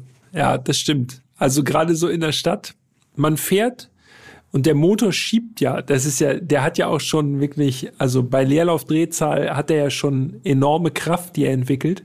Ja. Und dann ist es bei jedem Schaltvorgang eigentlich so, als würde man gefühlt gegen eine Wand fahren, weil das Auto so richtig so, uh, geht so richtig in die Knie irgendwie. Und äh, dann wird geschaltet und dann macht es und dann geht's weiter. Also so ein bisschen vom Gefühl her, wie man das vielleicht aus dem Flugzeug. Ich glaube, das beschreibt es vielleicht ganz gut, wenn das Flugzeug startet und es geht nach oben, nach oben, nach oben, immer Schub, Schub, Schub. Und dieser Moment, wo das Flugzeug sozusagen in den Normalflug geht, mhm. da gibt's ja auch diesen Moment, wo das, wo man denkt, uh, jetzt kippen wir nach vorne weg. So, dieses Gefühl die ganze Zeit bei jedem Schaltvorgang. Ja, also dazu muss man wirklich sagen, im Automatikmodus und auch im Stra also Automatikmodus des Getriebes und im Strada Fahrmodus, so bin ich dann losgefahren. Das ist quasi die normale Einstellung, wenn man losfährt, also alles auf ja, es ist ja nicht Komfort, es ist halt normal, nee. so. Und dieses Getriebe ist wirklich so, man fährt äh, und dann kommt das Getriebe also es ist einfach richtig, richtig langsam und ich hatte es tatsächlich auch, dass es sich zweimal verschaltet hat. Also dann ja. hat es so mhm. unter Last gedacht, ah, ich schalte hoch, äh, doch nicht und schaltet dann ganz schnell ja. wieder runter. Dachte du, Alter, was passiert denn hier? Da bin ich auch, als ob das geschwindigkeitsabhängig wäre, ne? Mhm. Dass du, wenn du eine bestimmte Geschwindigkeit einfach erreicht hast, dann wird einfach ein Signal gegeben und dann wird geguckt, ist das denn überhaupt sinnvoll, jetzt zu schalten, so ungefähr? Genau. Also man kann es noch, wenn man es mit einem Getriebe vergleichen möchte, am ja, es ist noch am ähnlichsten dem SMG-Getriebe von BMW, finde ich. Das hat auch extrem lange Schaltpausen. Mhm. So, also alle anderen Getriebe, finde ich, kann man damit, also so ein Getriebe bin ich sonst noch nie gefahren in einem anderen Auto. Also war schon ganz schön ruckelig und irgendwie, man hat dem SVJ angemerkt, der fühlt sich null wohl, so, ne? Also nee, das einfach, überhaupt nicht. Das geht eigentlich gar nicht so richtig, so zu fahren, so langsam. Also jetzt hier Top-Tipp für euch als Verbraucher, wenn ihr jemals so ein Fahrzeug fahren könnt, fahrt einfach immer im manuellen Modus. Egal, auch ja. wenn ihr langsam fahrt, ihr könnt das viel besser regulieren, indem ihr dann einfach im zweiten bleibt oder so, anstatt das dem Getriebe zu überlassen und dann schaltet der hoch, runter, weiß nicht so richtig. Also das habe ich mir gemerkt, einfach sofort in den manuellen Modus, selbst wenn man langsam fährt. Ich würde es euch gönnen, dass ihr das ausprobieren könnt, ganz ehrlich. Auf jeden Fall. Jedem würde ich das gönnen, definitiv. Ja, das waren also die ersten paar Kilometer. Mhm. Das Wichtigste habe ich eigentlich vergessen. Ist vielleicht für die meisten jetzt nicht überraschend, für mich ehrlich gesagt auch nicht, aber überraschend ist dann doch das Ausmaß. Es wird wirklich überall geguckt. Also jeder, jeder guckt dieses Auto an. Ich glaube, in den fünf Tagen wurde ich so oft angesprochen, angeschaut, wie in keinem anderen Auto zuvor. Mhm. Ich glaube ja auch wirklich, dass so ein mattgrüner Lamborghini mit so vielen Spoilern ist, glaube ich, für die meisten Leute, die jetzt vielleicht nicht unbedingt die größten Autofans unter der Sonne sind, so das krasseste, was man auf der Straße sehen kann. Ich glaube, da könntest du auch einen Bugatti daneben stellen und die meisten Leute würden trotzdem eher den Lamborghini angucken. Ja, weil das halt so dieses glaube ich auch. Also man guckt da halt einfach hin. Ja, weil es einfach so so ein Inbegriff von Supersportwagen irgendwie ist so optisch, ne? Ja. Also ich glaube mit einem Monster Truck oder so ja, könnte genau, man noch einen ähnlichen anderes. Auftritt haben, aber es ist schon äh, ist schon echt ultra auffällig. Ich fand es auch ganz interessant, das muss ich noch mal ganz kurz dazu loswerden wie unterschiedlich auch so die Leute auf das Auto nicht nur reagieren, sondern auch wie unterschiedlich sie das angucken. Also es gibt so die Leute, die gucken das an und denken dann so, ja, was auch immer sie dann effektiv denken. Dann gibt es Leute, die gucken, aber wollen sich das nicht anmerken lassen. Die gucken dann so ganz mhm. kurz und wieder weg. Denkst du so, ja, okay. Und dann gibt es natürlich die Leute, die einfach nur komplett durchdrehen, so, die einfach ihrer Freude freien Lauf lassen. Und dann, also die sind übrigens am liebsten, weil ich genauso bin. Wenn ich so ein Auto sehe, denke ich mir auch so, man krank. Ich Und das passiert auch am häufigsten. Ja, das passiert auch am häufigsten. Aber dann gibt es auch noch ganz selten die Leute, die so krampfhaft gar nicht gucken. Also da steht halt so ein giftgrüner Lamborghini als erstes Auto an der Ampel. Die gucken, die gehen an dem Auto vorbei und gucken so ganz demonstrativ weg. So, nee, habe ich nicht gesehen. und dann gibt es die Leute, die gucken wenn ich in dem Auto sitze und die gucken mitleidig, weil das hatte ich nämlich tatsächlich auch. Ich bin, ich bin nämlich an der Ampel, äh, an die Ampel gerollt mhm. und dann guckt jemand so aus dem Beifahrerfenster so runter und ich, also super flach alles, super weit unten und dann gucke ich so unter dem, so durch diese ganz, ganz schmale Seitenscheibe, gucke ich so ganz vorsichtig nach oben, komplett gekrümmt in dem Ding. Mhm. Und er hat, glaube ich, gedacht, okay, das sieht nicht so cool aus. Ja, also Ach, die, ja. Die, unter, die unterschiedlichen Reaktionen sind richtig cool zu sehen. Da fällt mir noch eine, eine Reaktion ein, die muss ich noch zum Besten geben. Ich glaube, es war auch am ersten Tag, ich glaube abends dann, äh, ich fahre um eine Kurve, lass Fußgänger rüber und dann läuft da ein Junge rüber und der guckt sich das Auto an und der ruft, also ich hatte Fenster zu und das Auto ist ja auch nicht ganz leise und der ruft mhm. über die gesamte Straße, Habibi, Habibi, Mashallah, was für ein Auto. also der hat's auf jeden Fall gefühlt. Ja, gut. Absolut. Das ist doch schön erstaunlich wenig negative Reaktionen. Hätte ich auch deutlich Ich hätte gedacht, dass die ja. Leute irgendwie, keine Ahnung, Kopf schütteln oder irgendwie denken, ja, was ist das? Aber man ist wirklich sowas von auf einem anderen Planeten, wenn man da drin sitzt, dass das, glaube ich, einfach gar nicht, es zählt einfach alles irgendwie gar nicht mehr. Vielleicht haben wir es auch gar nicht mitbekommen, weil wir so Das im kann Tunnel auch sein, waren. weil ich habe nämlich auch tatsächlich sehr wenig mitbekommen, als ich gefahren bin selber. Es war wirklich immer, wenn man stand, dass man eigentlich mal Ja. so kurz die Umgebung gescannt Ja. hat. Während der Fahrt hat man eigentlich nur darauf geachtet, okay, ich muss jetzt alles richtig machen, ich guck, wo ich hinfahre, mir soll keiner reinfahren. Also man war sehr fokussiert, so ging es mir zumindest. Ja, so ging's mir auch, weil an dem Tag, als ich gefahren bin, hatte Ah, ich ja auch ja, ja. perfekte Voraussetzungen Absolut. für eine Lamborghini-Fahrt. denn es hat äh, komplett geregnet. Also richtiges Ja. bestes Hamburger Wetter. Schon so leicht dämmerig auch. Das war schon eher so, äh, ja, so spät Nachmittag. Aber es war so ekliges Wetter, dass es einfach komplett düster schon war. Und es war auch die letzte Gelegenheit, weil das Auto wurde dann, glaube ich, einen Tag später oder zwei Ja, Tage später glaub auch, abgeholt. Tag. Ne? Ja. Das heißt, ich hatte eine schöne Regenfahrt, zumindest erstmal, Mhm. und durfte mich im Regen dann eben durch, den, durch die Hamburger Innenstadt quälen. Und das fand ich tatsächlich, mh, also ich habe es mit Humor genommen, aber es war schon tatsächlich schon ein bisschen, naja, also richtig gebockt hat's nicht, muss ich ehrlich sagen. Das ist schon wirklich, Aber da kann ich dir auch sagen, hat es auch im Wie auf- Trockenen nicht gebockt. Nee, also, also, in ist der wirklich, Stadt fahren. als würdest du ein rohes Ei irgendwie auf ein rohes Ei aufpassen und das irgendwie äh, möglichst heil irgendwie erstmal irgendwo hinbringen, wo das dann Ja, und wie du ja auch schon gesagt hast, man, man merkt ja auch dem Auto an, dass es sich halt in der Stadt überhaupt nicht wohlfühlt. Ja. Also richtig so, das will halt schnell fahren und nicht langsam da irgendwie rumkrebsen so. Aber geteiltes Leid ist halbes Leid, denn du bist ja, das können wir jetzt sagen, äh, in der Alpine A110 hinterhergefahren. Aus Folge 18, wenn ihr die Folge nicht gehört habt. Exakt, hört gerne noch mal rein. Und konntest mir so ein bisschen den Rücken tatsächlich auch frei halten, weil, also es ist schon angenehmer, wenn man weiß, okay, da hinten ist noch jemand, der hält mir die, wirklich original den Rücken frei, weil man sieht nichts nach hinten. Ja, man sieht wirklich nichts. An dieser Stelle, bevor wir jetzt weitermachen, finde ich, muss man jetzt einmal ganz klar einen, äh, einen gedanklichen Cut ziehen, weil vielleicht denkt ihr jetzt, hä, okay, jetzt gibt man über 400.000 Euro aus und eigentlich erzählen die beiden die ganze Zeit, ja, also Sitze sind mega hart und es ist unübersichtlich, es ist laut, man sitzt kacke. Ja, das stimmt alles. Aber, und das ist wirklich für mich ein sehr, sehr großes Aber, sobald man dann auf der Landstraße oder auf der Autobahn ist, so ging es mir zumindest, ist der ganze Stress vergessen.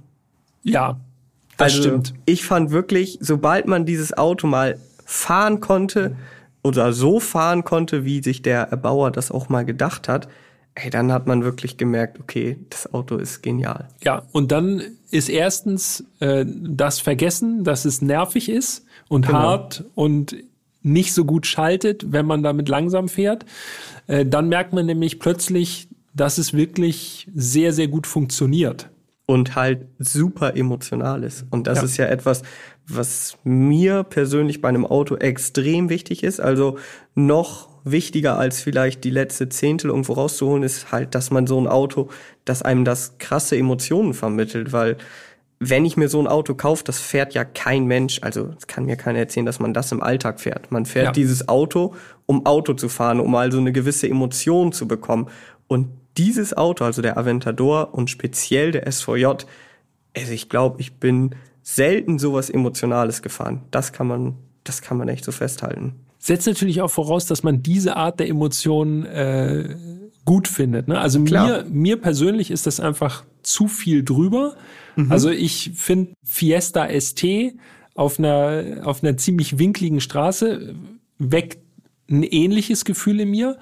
Aber natürlich der V12 im Aventador SVJ, der bringt natürlich schon eine gewisse Präsenz mit sich. Also vor allem, weil du ja gesagt hast, also die Dämmung ist eigentlich kaum vorhanden. Also man sitzt tatsächlich nur durch so eine kleine Scheibe getrennt vom Motor und man bekommt einfach super viel mit. Also es ist eigentlich so, als würde man so, als würde man den Motor spazieren fahren, so, ne? Ja, ja. Und wenn du runterschaltest, dann merkst du richtig, hinter dir äh, verändert sich die Drehzahl und das Ding schiebt dann einfach an. ja.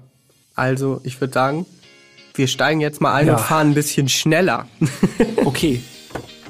Wichtig noch, es gibt drei Fahrmodi. Peter hat ja schon vorhin erzählt, wie man die durchschaltet. Es gibt Strada, Sport und Corsa. Also Strada logischerweise ist der Normalmodus für die Straße, Sport eben sportlicher und Corsa eigentlich für die Rennstrecke. Und äh, in Sport geht das ESC auch schon in den Sportmodus und im Corsa geht es dann in einen nochmal ja, später eingreifenden Corsa-Modus. Und äh, wenn man dann sich mal langsam rantastet, wählt man also dann den Sportmodus, das manuelle oder die manuelle Getriebewahl. Und wenn man dann mal durchbeschleunigt, es ist wirklich, ich fand's brutal. Dieser Sound, so ab dreieinhalbtausend öffnen die Klappen dann vollständig. Mhm. Dann ist das wirklich ein absoluter Traum. Und wenn man dann wirklich komplett durchzieht bis achteinhalb, bis acht, sechs, und dann schaltet, übrigens sehr große Schaltwippen feststehen. Ja, feststehen, hervorragend, find ich also auch. finde ich. Ich auch. Geschmackssache, aber nicht am Lenkrad befestigt, also die bleiben einfach da, wo sie sind. Ja. Und wenn man dann hochschaltet, ey, das ist einfach nur brutal. Der SVJ, der kloppt die Gänge rein. Ja. Das echt so ein kompletter, also so ein Ruck durch das komplette Auto geht. Ja. Also das ist wirklich, wirklich krass. Also dazu dann, wie gesagt, dieser Sound, brutal. Übrigens, äh, der schießt auch Flammen, ne? Ja, das habe ich gesehen. Ja. Also nicht bei mir. Im Rückspiegel habe ich es nicht gesehen. Du hast auf jeden Fall mal eine Aufnahme in der Nacht gemacht. Genau. Da sieht man bläuliche Flammen. Den Sound können wir an der Stelle mal kurz einspielen. Ja, los geht's.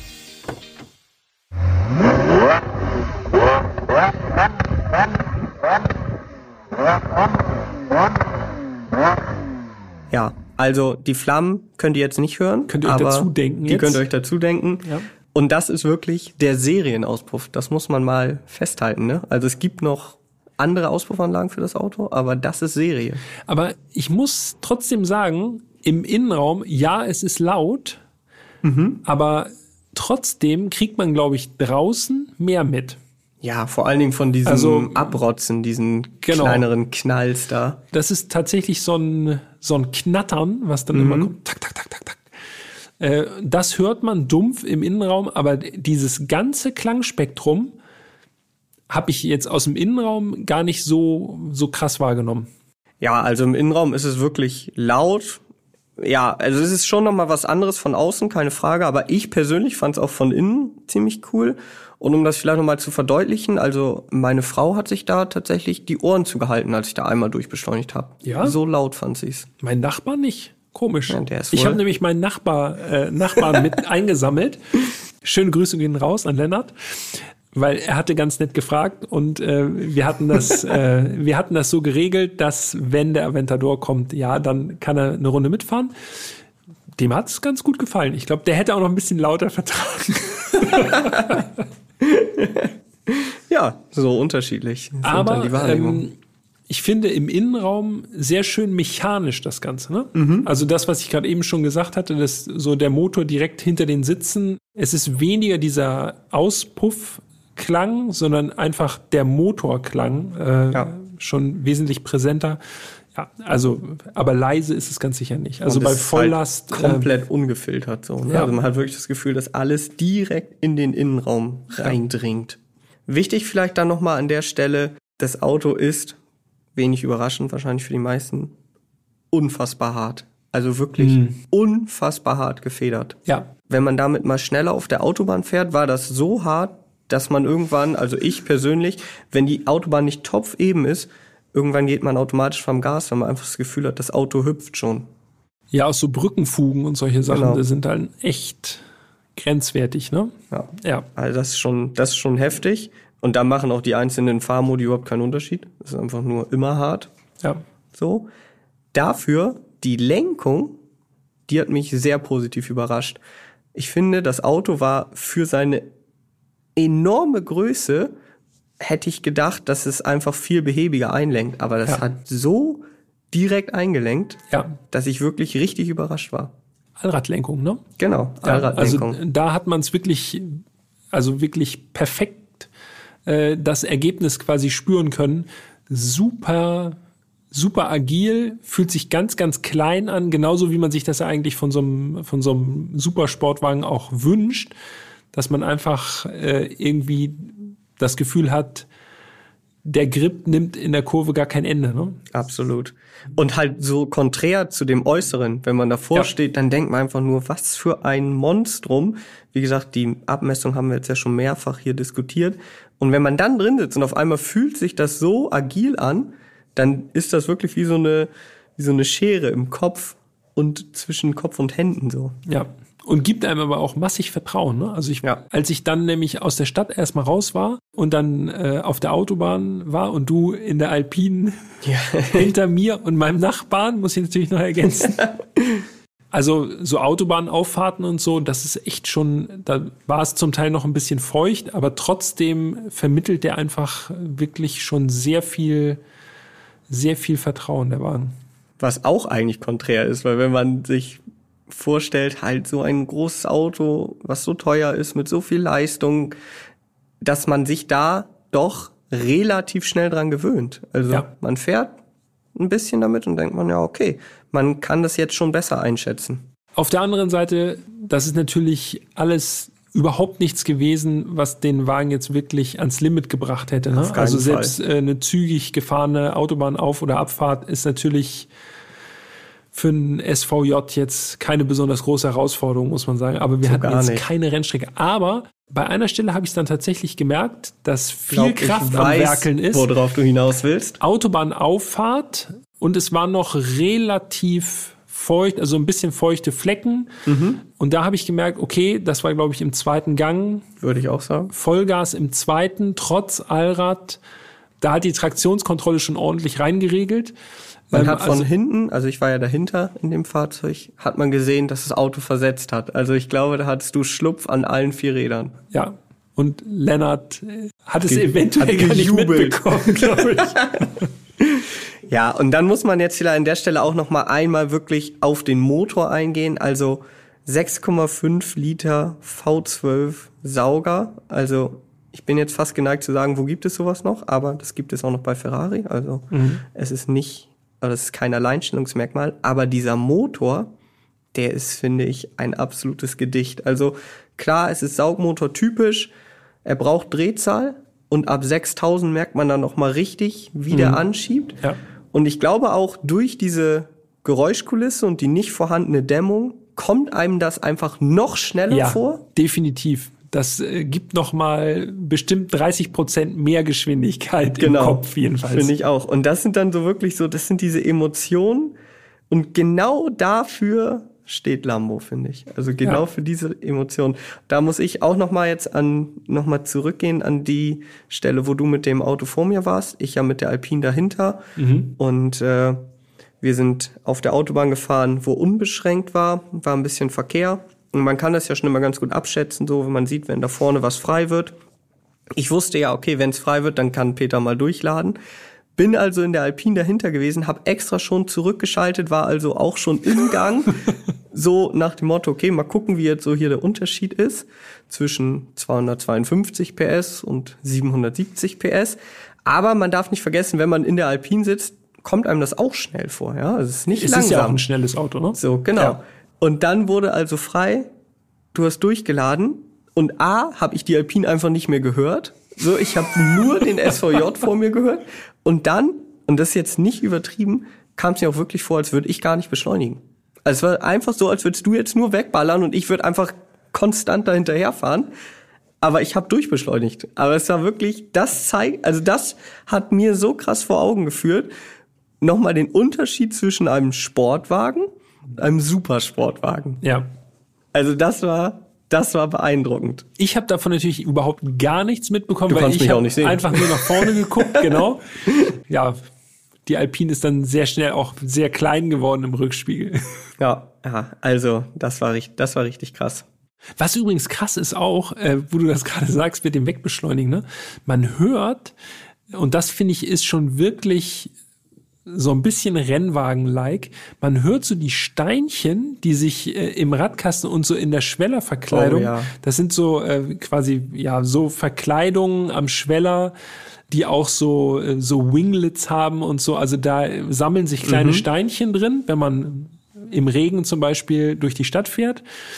Und wenn man dann richtig durchbeschleunigt, dann weg. rieseln Mhm. diese ganzen kleinen Steinchen und der Sand, der sich da so gefangen hat, rieselt einfach nach hinten raus und man denkt so im ersten Moment, was war das denn jetzt? Das rutscht so weg nach hinten. Da merkt man richtig, was da für eine Macht dahinter steht. Jo. Dass, dass einfach alles nach hinten weggetragen wird. Und jetzt muss ich es natürlich noch erwähnen, denn das war, wenn man ganz genau will, eigentlich mein Highlight an diesem Auto, Launch Control. Launch Control, das heißt, äh, also Lamborghini nennt das Thrust Mode. Und ich, Ah, Kampfjet. genau, Ja, daher kommt das. ich muss wirklich sagen, also diese Launch Control ist vom anderen Stern. Wirklich. Also ich habe ja schon ein paar Autos Launch Control gemacht, aber was der SVJ da abzieht, das ist wirklich unfassbar. Also das Prozedere ist wie folgt, eigentlich relativ einfach. Sport- oder Corsa-Modus wählen, ESC ausschalten. Hat man schon mal erstmal Trockene Straße. Genau, ja, trockene Straße ist natürlich Voraussetzung. Äh, ESP aus, hat man dann vielleicht schon mal ein ungutes Gefühl bei 770 PS, trotz Allrad. Und dann kommt im Digitaldisplay so eine Meldung, da steht dann Thrust Mode Possible. Ja, und dann ist es eigentlich wie jeder andere Launch Control. Linken Fuß auf die Bremse, rechten Fuß auf Vollgas. Ungefähr so bei 5000 pendeln sich dann die Revs ein. Also der Lärm ist wirklich ziemlich laut, also es ist wirklich laut. Und wenn man dann den Fuß von der Bremse nimmt, dann springt der SVJ wirklich so nach vorne. Also für einen ganz kurzen Moment, trotz, also trotz trockener Fahrbahn, drehen alle vier Räder durch und dann beschleunigt das Ding einfach nur nach vorne, nur unterbrochen dann halt von diesen brutalen Gangwechseln. Muss man eigentlich selber schalten oder macht er das automatisch von 1 auf selber. 2? Selber. Ja, okay. Weil ich habe es ja nicht ausprobiert. Äh, wie gesagt, Witterungsbedingungen. nicht, nicht perfekte Bedingungen. Da werde ich ganz sicher nicht ja, das stimmt. aufs, auf alles auf eine Karte setzen. Ich habe das aber für euch ausprobiert und das hört ihr jetzt.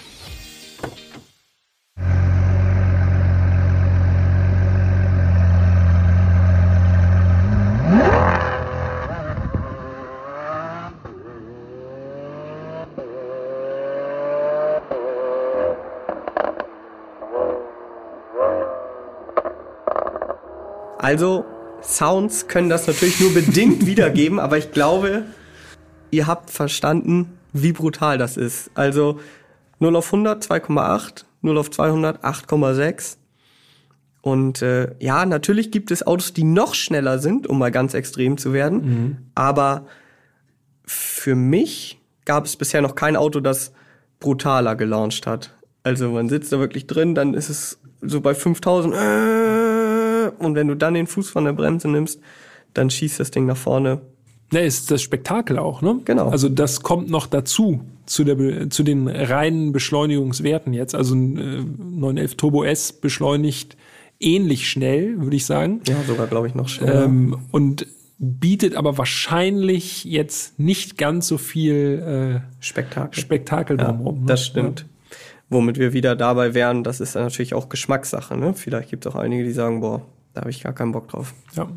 Aber dann ist der Lambo auch einfach nicht das richtige Auto, muss man halt ganz klar sagen. Übrigens funktioniert Launchen auch mehrmals hintereinander. Das ist ja so eine Sache, wo Porsche halt äh, sehr viel Wert drauf legt, dass man Ja. gefühlt 20 Mal am Stück launchen kann. ja, Und 20 Mal habe ich jetzt nicht probiert, aber zweimal hintereinander hat auf jeden Fall geklappt. okay, keine Überhitzung des Getriebes. Keine Überhitzung des Getriebes. Das ist schon mal gut. Dann kommen wir, glaube ich, zu dem Kapitel äh, Verbrauch. Du hattest ja schon mal gesagt, 18 Liter sind angegeben. Ja, das ist natürlich wie bei den meisten Autos sehr, sehr untertrieben. Also vor allen Dingen beim, beim Ja. Aventador. Also man muss sich nichts vormachen. Unter 20 Liter geht einfach gar nichts, egal wie langsam man fährt. Ist einfach so. Und ich glaube, realistisch gesehen ist man irgendwo zwischen 26 und 32 oder vielleicht auch noch mehr Liter. Aber Hand aufs Herz, wer hätte das jetzt anders erwartet? Ne? Also Genau. das Auto wird wahrscheinlich, äh, also erstmal super geringe Stückzahl. Das Auto wird nicht täglich gefahren, nehme ich mal an. Also niemand, ich hoffe, niemand tut sich das an.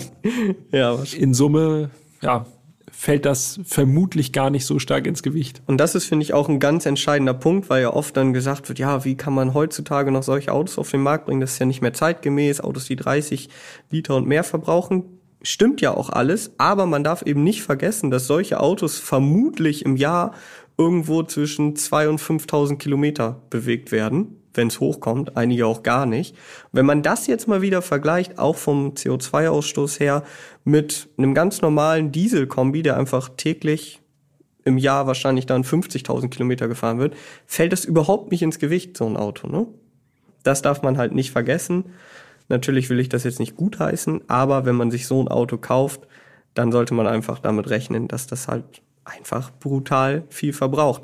90 Liter Tank übrigens, ne? Mhm. Also 300 Kilometer. Ja, dann kann man ungefähr schon mal anpeilen, dass man so bei 30 Liter landet auf 100 Kilometer. so, ich muss jetzt noch, also du musst mich unterbrechen, ne? Aber Eine nee, nee, ist, ist jetzt äh, Weihnachtsfolge quasi. Du erzähl mal, erzähl mal. Ich lehne mich hier zurück. Ich nehme noch kurz hier so ein Wasser. Und dann erzählst du einfach weiter. Ja, so viel will ich jetzt auch nicht mehr erzählen, aber eine, eine Begegnung. Das ist, das ist genau Jans Auto. Die ganze Zeit erzählen wir nur, wie drüber das ist und jetzt sagst du, das ist genau dein Auto. ja, aber ich find's halt schon geil, auf ja. jeden Fall. Das muss man so sagen. Und jetzt kommt eine Geschichte, die das Ganze nochmal unterstreicht. Folgendes hat sich abgespielt. Äh, am letzten Abend mit dem Auto habe ich dann zu meiner Frau gesagt, komm, wir fahren damit nochmal einkaufen. So das Typische, was man mit so einem Auto Klar. macht. Alltag. Und wir sind dann ein bisschen rausgefahren aus Hamburg, weil, hatte ich ja eben schon erzählt, das ist auch immer ein ganz schöner Aufwand gewesen. Wir mussten erstmal zu der Garage hinfahren, das Auto rausholen und dann willst du ja nicht einfach nur zwei Kilometer damit fahren und das dann wieder abstellen. Also haben wir uns einen Supermarkt rausgesucht, der ein bisschen weiter weg war. So, um dahin zu fahren. Wir fahren dahin und die Fahrt war komplett entspannt. Ich war auf dem Parkplatz und es war so ein Supermarkt, wo auch noch ein Getränkemarkt war und noch eine Drogerie, also so drei, vier Sachen zusammen. Ich park das Auto ein und ich habe das rückwärts eingeparkt und da sind zwei Jungs, ich schätze jetzt mal, kann auch daneben liegen, aber ich schätze mal so fünf und sieben vielleicht so. Mhm. Ich tippe jetzt mal drauf, dass das Brüder waren, die waren da mit ihren City-Rollern, mit ihrer Mom. Und dann standen die hinter diesem Auto und ich konnte einfach schon die Begeisterung in deren Augen sehen. Ja, also klar, also ich selbst vor zehn Jahren hätte ich mich noch so gefreut wie die. Und die waren wirklich richtig niedlich und die Mutter kommt zu mir und sagt, ja, können die vielleicht mal ein Bild mit dem Auto machen? Ich sag, ja, auf jeden Fall. Hab dann schön die Türen aufgemacht, dass die sich da schön daneben stellen können. Und dann, und das fand ich auch schon richtig cool, sagt die Mutter so, oh, ist aber auch ein schöner McLaren. Und der größere, ah. der größere von den beiden Jungs, ich wollte da jetzt nicht gleich der Besserwisser sein und sagen, ja, das ist aber gar kein McLaren. Und der größere von den beiden Jungs sagt, Mama, das ist kein McLaren, das ist ein Lamborghini. also er hat sie dann schon mal gleich zurechtgewiesen. Na, ah, okay, sorry, ja. Und ich habe halt gesehen, wie die sich gefreut haben, wenn so kleine Kinder so aufgeregt sind und so mit den Armen so zappeln und so. Die waren richtig, die waren komplett aufgeregt. Und habe ich gesagt, so, jetzt setzt euch noch mal rein, könnt ihr euch noch mal reinsetzen. Und die sind so, ja, ich will auf dem Fahrersitz, ich will auf dem Fahrersitz. Und der andere, nee, ich will auf dem Fahrersitz. Und ich, ja, ihr könnt auch tauschen, hab's nicht eilig. Haben die sich da reingesetzt, hat die Mom noch ein paar Bilder gemacht. Und die haben sich richtig gefreut. Und das ist so schön zu sehen, weil Kinderreaktionen sind so ehrlich, ja? ja. Also du konntest einfach sehen, von dem Moment an, wo ich mit diesem Auto auf den Hof gefahren bin, das war einfach, glaube ich, ein richtig geiler Tag für die. Ich glaube, die sind nach Hause gefahren mit die ihren City-Rollern. Ja sind reingegangen und gesagt, Papa, Papa, wir haben einen grünen Lamborghini gesehen, durften uns reinsetzen, Mama, zeig jetzt die Bilder und so. Und wahrscheinlich noch am nächsten Tag in der Schule haben die jetzt, ja, gestern ein grüner Lamborghini. So, und ich finde das so schön, weil erstens habe ich mich da komplett wiedergesehen, also genau so hätte ich damals reagiert. Und zweitens, und das ist jetzt gar nicht böse gemeint, ich glaube nicht, dass irgendein anderes Auto, und erst recht kein Elektroauto, solche Emotionen bei Kindern hervorruft, ja.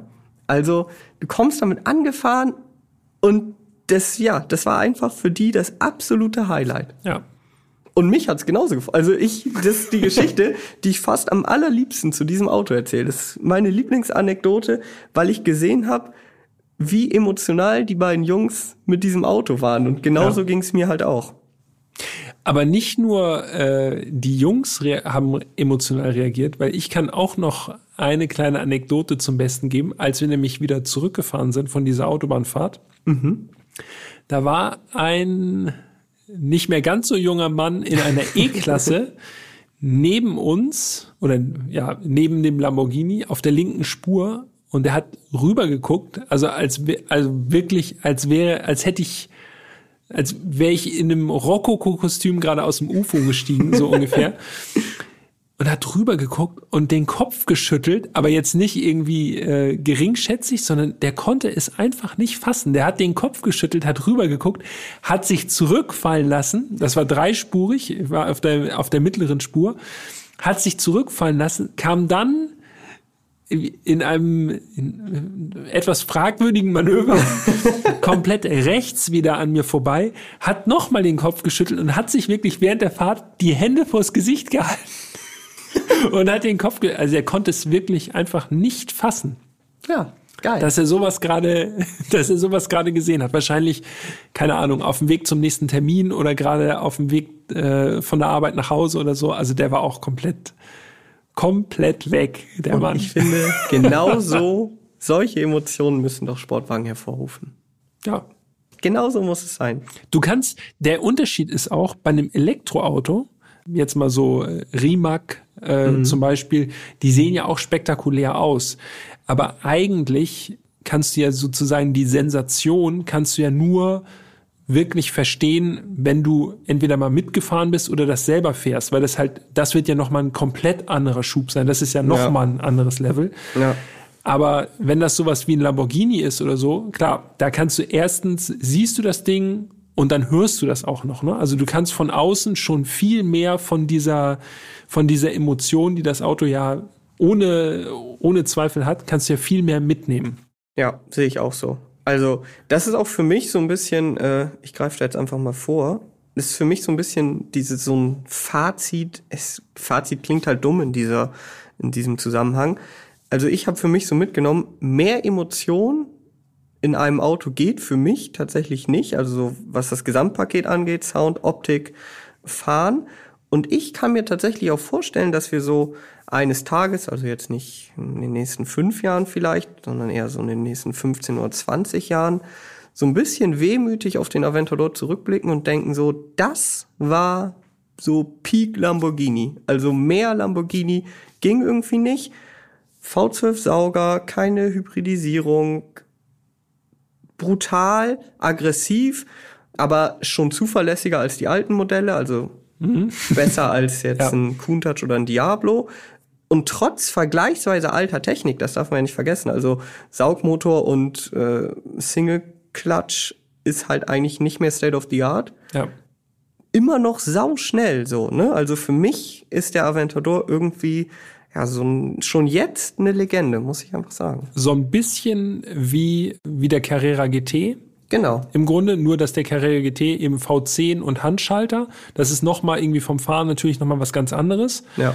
Ähm, aber auch so der letzte mächtige V12 Supersportwagen im Grunde, ne? Genau. Nur, dass man quasi, wenn man das jetzt ganz streng nimmt, der Aventador 15 Jahre später immer noch erhältlich ist ja. als der Carrera GT. Und ja. da hat man schon gesagt, so, das ist der letzte. Ja.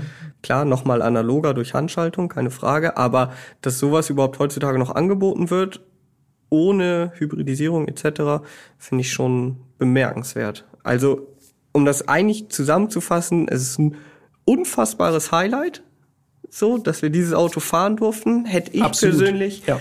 niemals mit gerechnet. Also an dieser Stelle vielen Dank an Lamborghini. Und diese Tage werden mir auf jeden Fall ewig im Gedächtnis bleiben. Also ich muss jedes Mal einfach nur schon so lächeln, wenn ich an die Tage zurückdenke. Auf jeden Fall. Aber jetzt musst du noch ganz kurz erzählen, wie das Auto abgeholt wurde wieder. um, den, um den Kreis zu schließen hier. Ja, also äh, das Auto wurde am Freitagmorgen abgeholt. Gleiche Stelle, ähm, anderer Fahrer, aber auch der. Also im Grunde vier Tage, ne? Nee, warte mal, Montag, Dienstag, Mittwoch, Donnerstag. Ja, doch, vier ja, Tage. Vier Tage insgesamt, ja. Genau. Anderer Fahrer, aber auch sehr nett. Man muss dazu sagen, das sind so 40 Tonner voll verkleidet, also logisch für so ein mhm. Auto, jetzt kein ja. normaler ADAC-Transporter oder so. Aber da war nur der Wagen drin. Sowohl bei der Anlieferung als auch bei der Abholung war da kein anderes Auto drin, also nur der SVJ. So, und ich fahre das Auto dahin, extra nochmal vorher ein bisschen so abgeputzt, jetzt nicht, also in die Waschanlage fährt man es ja sowieso nicht, aber zumindest nochmal so gut es geht rausgeputzt, fahr dahin und denk so, okay, krass, das wird jetzt bestimmt ein bisschen dauern. Der wird wahrscheinlich einmal jetzt alles jetzt kommt genau, Counterpart äh, alles von genau der Spedition. irgendwie jetzt gucken und jeden Steinschlag bemängeln und so. Ich steig aus und hab noch so den Schlüssel in der Hand und er guckt sich das Auto wirklich nur von der Fahrerseite an, geht einmal vom Vorderrad zum Hinterrad, sagt, okay. Und dann habe ich ihn gefragt, wie okay? Und dann meinte er, ja, I need a key. Und dann habe ich ihm den Schlüssel gegeben und dann, Alora. und dann ist er eingestiegen. Das war's. Hat das Auto darauf gefahren. Dann habe ich ihn noch gefragt, muss ich noch irgendwo was unterschreiben oder so? Ah ja, sign here, please. Habe ich da noch eben unterschrieben. Und weg war das Ding. Das war's. Also hätte sich, die Beifahrerseite hätte komplett im Arsch sein können. Hätte sich überhaupt nicht angeguckt. So kann man es machen. Krass. Aber Also- war ja auch nichts. Nein, muss also man wir ja haben das sagen. Auto wirklich behandelt wie ein rohes Ei. Peter hat schon gesagt. Ja, das stimmt. Und das ist übrigens eigentlich auch noch ein geiles Fazit. Das muss ich jetzt auch noch mal loswerden. Fazit im Fazit. Bevor ich äh, so viel Kontakt zu solchen Autos überhaupt hatte, also ob es nun fahren ist oder auch einfach nur mal reinsetzen oder so. Also vor vielen Jahren habe ich immer gedacht, also wenn ich persönlich mal ein Lambo hätte, ne, das wäre ja so krank, ich würde damit überall hinfahren. So einfach, weil man dieses Auto hat, so denkt man sich so krass, wenn ein Lambo Ja. hat, dann will man überall damit hinfahren. Und jetzt kann ich verstehen, wieso Leute das nicht machen, weil daran ist ja wirklich alles anstrengend. Also man muss genau überlegen, komme ich da überhaupt hin? Gibt Ja. es da vielleicht irgendwelche Huckel, wo ich gar nicht drüber komme? Wenn ja, Wie breit ist die Straße? genau, wenn ja, kann ich da überhaupt parken? Ja. So, weiß man auch, das muss man sich auch vorher überlegen. Und dann kommt ja auch noch hinzu, will ich mir überhaupt das jetzt antun dafür? Also wenn es weite Strecken sind, denkt man sich, boah, das ist vielleicht zu weit. Für kurze Strecken holt man das Auto ja jetzt nicht raus. Also jetzt kann ich das viel besser nachvollziehen, warum Leute nicht überall mit ihren Lamborghinis und Ferraris und so hinfahren. Ja, das stimmt. Also das kann ich auch nur noch mal unterstreichen. Also das ist äh, so schön das war, so ein Auto mal fahren zu dürfen, so anstrengend war das auch. Also ich kann Ja. mich noch erinnern, als ich wieder zu Hause war und das Auto sicher da in der Garage da stand. Oh, da ist man, da merkt man wirklich, wie viel Konzentration das kostet, so ein Auto auch vor allem durch die Stadt zu bringen. Äh, Ja. Und äh, man ist wirklich, die Sinne sind sowas von geschärft, vor allem wenn es nicht das eigene Auto ist, aber das wird einem garantiert auch so gehen, äh, wenn es das eigene Auto ist. Also das ähm, deshalb, wahrscheinlich ist mir deshalb auch äh, zum Beispiel, ich sage jetzt mal, so ein BMW M3 oder ein GR Jahres oder so lieber, weil das einfach zugänglicher ist. Ja, Das, auf hat, das Fall. hat nicht diese Sensation bei, bei jeder Fahrt, ob, obwohl doch eigentlich schon, muss ich sagen. Aber nicht so intensiv. Also es ist nicht so ein intensives äh, Erleben. Ja. Ich persönlich finde das äh, angenehmer, wenn ich mir jetzt nicht beim Autofahren die ganze Zeit nur den Kopf zerbrechen muss. Ja, da hast du schon recht. Also zu einem gewissen Punkt gebe ich dir da auf jeden Fall recht und würde auch übereinstimmen. Andererseits, ja, wie gesagt, es ist einfach auch Einfach mal machen. Genial, so ein Auto überhaupt mal fahren zu dürfen. Ja, genau. Absolutes auch Highlight. absolute Ausnahme ja auch für uns. Ne? Also das ist ja nicht umsonst jetzt äh, die, äh, die letzte Folge des Jahres und sozusagen in Anführungszeichen die Weihnachtsfolge, weil das eben ja was ganz, ganz Besonderes war nochmal. Und damit äh, sind wir mehr oder weniger am Ende dieser Folge. Aber stimmt. wir wollen das Ganze natürlich nicht beenden, ohne nochmal einen kleinen Rückblick unter uns jetzt hier quasi. Wer bis jetzt dran geblieben ist, der will garantiert auch noch mal einen kleinen Rückblick. Ja, in Weil der Rückschau. wir können ja an dieser Stelle vielleicht auch schon mal sagen, das war jetzt im Grunde das erste Jahr mit erst fahren dann reden. Wie ich finde, ein sehr erfolgreiches Jahr. Also Absolut. richtig gebockt. Jede einzelne Folge wirklich ein großer Spaß. Aber das Gute ist, das Jahr geht zu Ende und es kommt ein neues Jahr, 2022, und da geht es weiter, nämlich schon am 12. Januar. Genau. Wir machen einfach weiter. Ja, kurze Pause, kurze Genau. Weihnachtspause, aber dann in gut zwei Wochen ist es dann schon wieder soweit. Korrekt. Also äh, alles unter Dach und Fach. Es geht weiter mit Erst fahren, dann reden. Freut uns, glaube ich, äh, am allermeisten. Ja, mega. Also Und euch hab, hoffentlich auch. Ich habe richtig Bock. Aber auch kurzer Moment des Innehaltens und des Zurückschauens, denn wir haben ja noch mal, äh, wenn wir noch mal so auf die 24 vergangenen Folgen jetzt so zurückblicken, stellen sich natürlich so ein paar kleine Fragen äh, so zum Ende des Jahres, wo wir noch mal kurz drüber schnacken sollten. Sollen wir mit der mit der PS-Zahl anfangen? Ja, das ist doch gut. Das ist doch gut. Peter und ich haben uns natürlich äh, auf diese auf dieses Special auch besonders vorbereitet, haben also mal alle Leistungsdaten beziehungsweise alle PS-Zahlen der 24 Autos addiert und durch 24 geteilt, um mal zu gucken, was die durchschnittliche PS-Zahl ja. der Fahrzeuge ist. Der, der SVJ hat jedenfalls noch mal ein bisschen das in einen in höhere Regionen getrieben. Genau, also wir können sagen, der SVJ war mit Abstand das stärkste Fahrzeug, 770 PS. Ja. Und mal gucken, ob einer von euch jetzt ohne nachzugucken aus dem Kopf weiß, welches das schwächste Fahrzeug war. Wir hatten jetzt mal drei Sekunden. Oh. Ja, doch, ich glaube, ich weiß es. Es war der Lada. Ja. 87 PS? 87 PS, mhm. genau. Ja. Der Lada Niva oder 4x4 Urban. Das war das schwächste Fahrzeug. Und der Durchschnittswert aller Fahrzeuge, möchtest du sagen? Ich kann es sagen, ja. 353 PS. Ganz schön sportlich waren wir unterwegs, ne? Ganz, Ganz schön stark, sportlich. muss man Absolut. sagen. Äh, na gut, die Sommertour hat natürlich ihr Übriges getan. Da konnte die A-Klasse jetzt auch nicht mehr richtig was bewegen. ja, aber ich finde von der Mischung her schon mal äh, eine gute Zusammenstellung. Da muss ich uns einfach mal für die Autoauswahl loben, Jan. äh, wir hatten im Grunde hatten wir so gut wie alles dabei. Wir haben jetzt nicht äh, nicht nur abgedrehte Supersportler dabei gehabt, sondern auch mal ein bisschen was bodenständigeres, der Lada, die A-Klasse, der Formentor zum Beispiel auch. Da hätten wir ja auch den VZ5 beispielsweise nehmen können. Genau. Das muss ich auch nochmal sagen, das ist mir persönlich jedenfalls sehr wichtig, äh, dass wir jetzt nicht so in super hohe PS-Regionen kommen.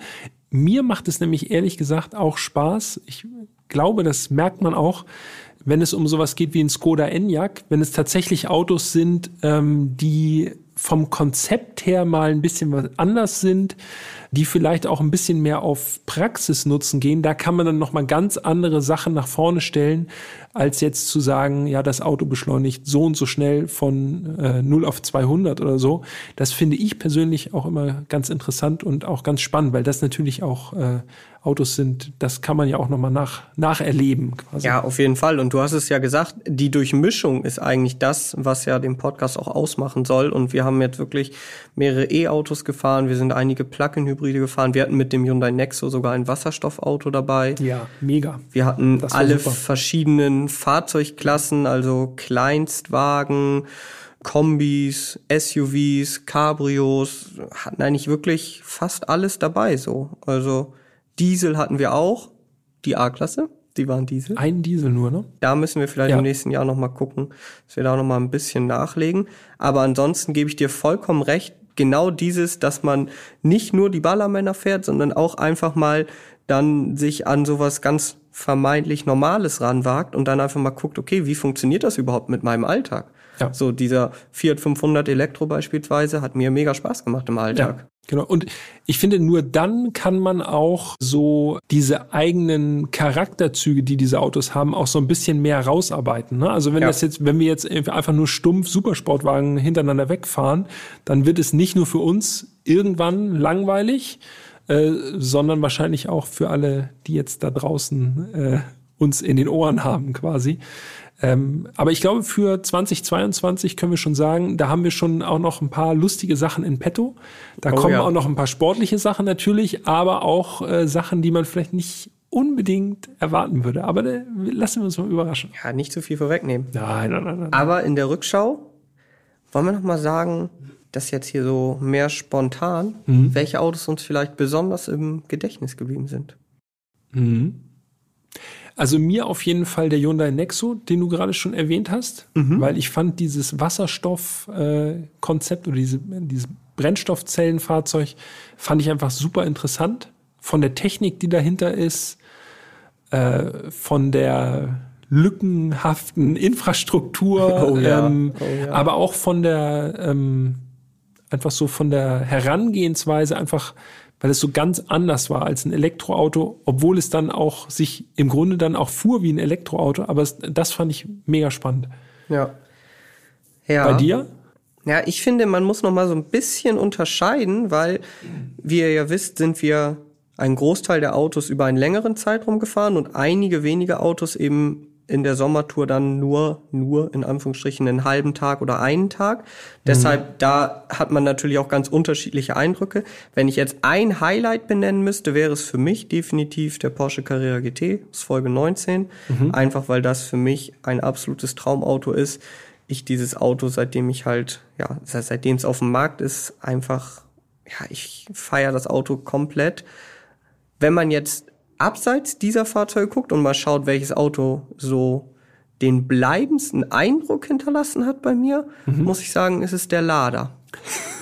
also das schwächste Auto hat bei mir den größten Eindruck hinterlassen, aus verschiedensten Gründen, aber der Hauptgrund eigentlich, dass es so anders ist als Ja. jedes andere Ja, moderne stimmt. Auto, was wir gefahren sind. Also alle Autos ähneln sich irgendwo, aber der Lada ist so, egal ob Sitzposition ist, Schalten, es ist eigentlich wie ein Oldtimer, der aktuell ist. Ja, das stimmt. Der sticht äh, tatsächlich ganz stark raus, weil er auch so charakterstark ist. Ne? Genau. Das ist so äh, alles das, was bei anderen modernen Autos so ein bisschen so quasi wie durch einen Filter gejagt ist, dass so äh, große Ausschläge mit zum Beispiel, man sitzt eigenartig, dass das so wegnivelliert ist. Man sitzt überall relativ, relativ ergonomisch drin. Der Lader, der ist komplett anders. Der lässt das alles zu, diese ganzen, äh, ich sag mal, charmanten Schwächen. Ja, also das wären so die beiden Autos bei mir. Ja. Was hat dich, äh, was hat dich besonders überrascht? Gibt es da irgendein Auto, was, wo du, dir- wo du dir das ganz anders vorgestellt hättest? Ja. Also- Wahrscheinlich äh, tatsächlich der M3. Ja. Den habe ich tatsächlich auch auf der Liste. M3 Competition aus Folge 11. Habe ich ja damals schon gesagt, ich bin mir nicht so ganz sicher, warum ich das dachte. Wahrscheinlich, weil ich mich irgendwie von der Optik hab so ein bisschen abschrecken lassen. Aber das Auto fährt so viel besser, als ich gedacht habe. Ja. Muss ich auch sagen. Also von den Autos, die wir längere Zeit hatten, die wir richtig als Testwagen hatten, bin ich dabei. Bei mir ist es tatsächlich der SLS. Dann bin ich immer noch nicht ganz, immer noch nicht ganz drüber hinweg. Hört euch die Folge gerne noch mal an. Da äh, habe ich ja erzählt, wie ich mir den SLS vorgestellt hätte eigentlich. Aber der ist wirklich so sportlich und so kompromisslos gewesen. Das war echt, äh, das hat mich nachhaltig beeindruckt. Das hätte ich Mercedes nicht zugetraut. Vor allen Dingen Mercedes aus der Zeit, muss man ja auch noch das sagen. stimmt. Ja, genau. Ja, also ihr merkt schon, wir können jetzt wahrscheinlich zu jeder einzelnen Folge noch mal was sagen. Das lassen wir. Aber es war auch für uns wirklich ein super ereignisreiches Jahr, hat viel, viel Spaß gemacht. Also dieses, dieser Podcast ist für mich schon so, ein, so eine Herzensangelegenheit. Ja, auf jeden Fall. Für mich auch. Und an dieser Stelle äh, müssen wir natürlich auch nochmal ganz herzlich Danke sagen. Natürlich an alle Hörerinnen und Hörer, an alle Stammhörerinnen und Hörer, an die äh, Fans vielleicht. Auf jeden Fall. Vielen Dank für das Support, für eure Nachrichten, für das stetige Anhören auf jeden Fall. Genau, wenn ihr uns weiterschreiben wollt, tut das gerne. Podcast at autobild.de. Auch falls ihr noch irgendwelche Autowünsche habt. Jetzt wäre ein guter Zeitpunkt, weil wir die Jahresplanung 2022 ist quasi im Entstehen. Ein paar Genau. Sachen sind schon fix, aber noch ist Spielraum. Schreibt uns gerne nochmal. Und wir müssen auch Danke sagen an unseren lieben Producer, den Serda, auf jeden Fall. der das Ganze hier gut klingen lässt und unsere Äs und Ös rausschneidet. Danke, Serda. Und natürlich auch alle anderen, die da so im Hintergrund werkeln. Ein cooles Team auf jeden Fall. Macht immer Spaß. Jetzt müssen wir eigentlich nur noch schöne Feiertage wünschen, ne? Genau. Schöne Feiertage, guten Rutsch, passt auf euch auf. Genau. Erholt euch gut. Ich Und- hoffe, ihr habt die Gelegenheit dazu und äh, bleibt gesund. Ne? Auf jeden Fall bleibt gesund und dann hören wir uns wieder am 12. Januar. Oh yeah. Das wird gut. Also macht's gut. Vielen Dank. Ciao, ciao. Bis dann. Wir hören uns. Bis dann. Tschüss.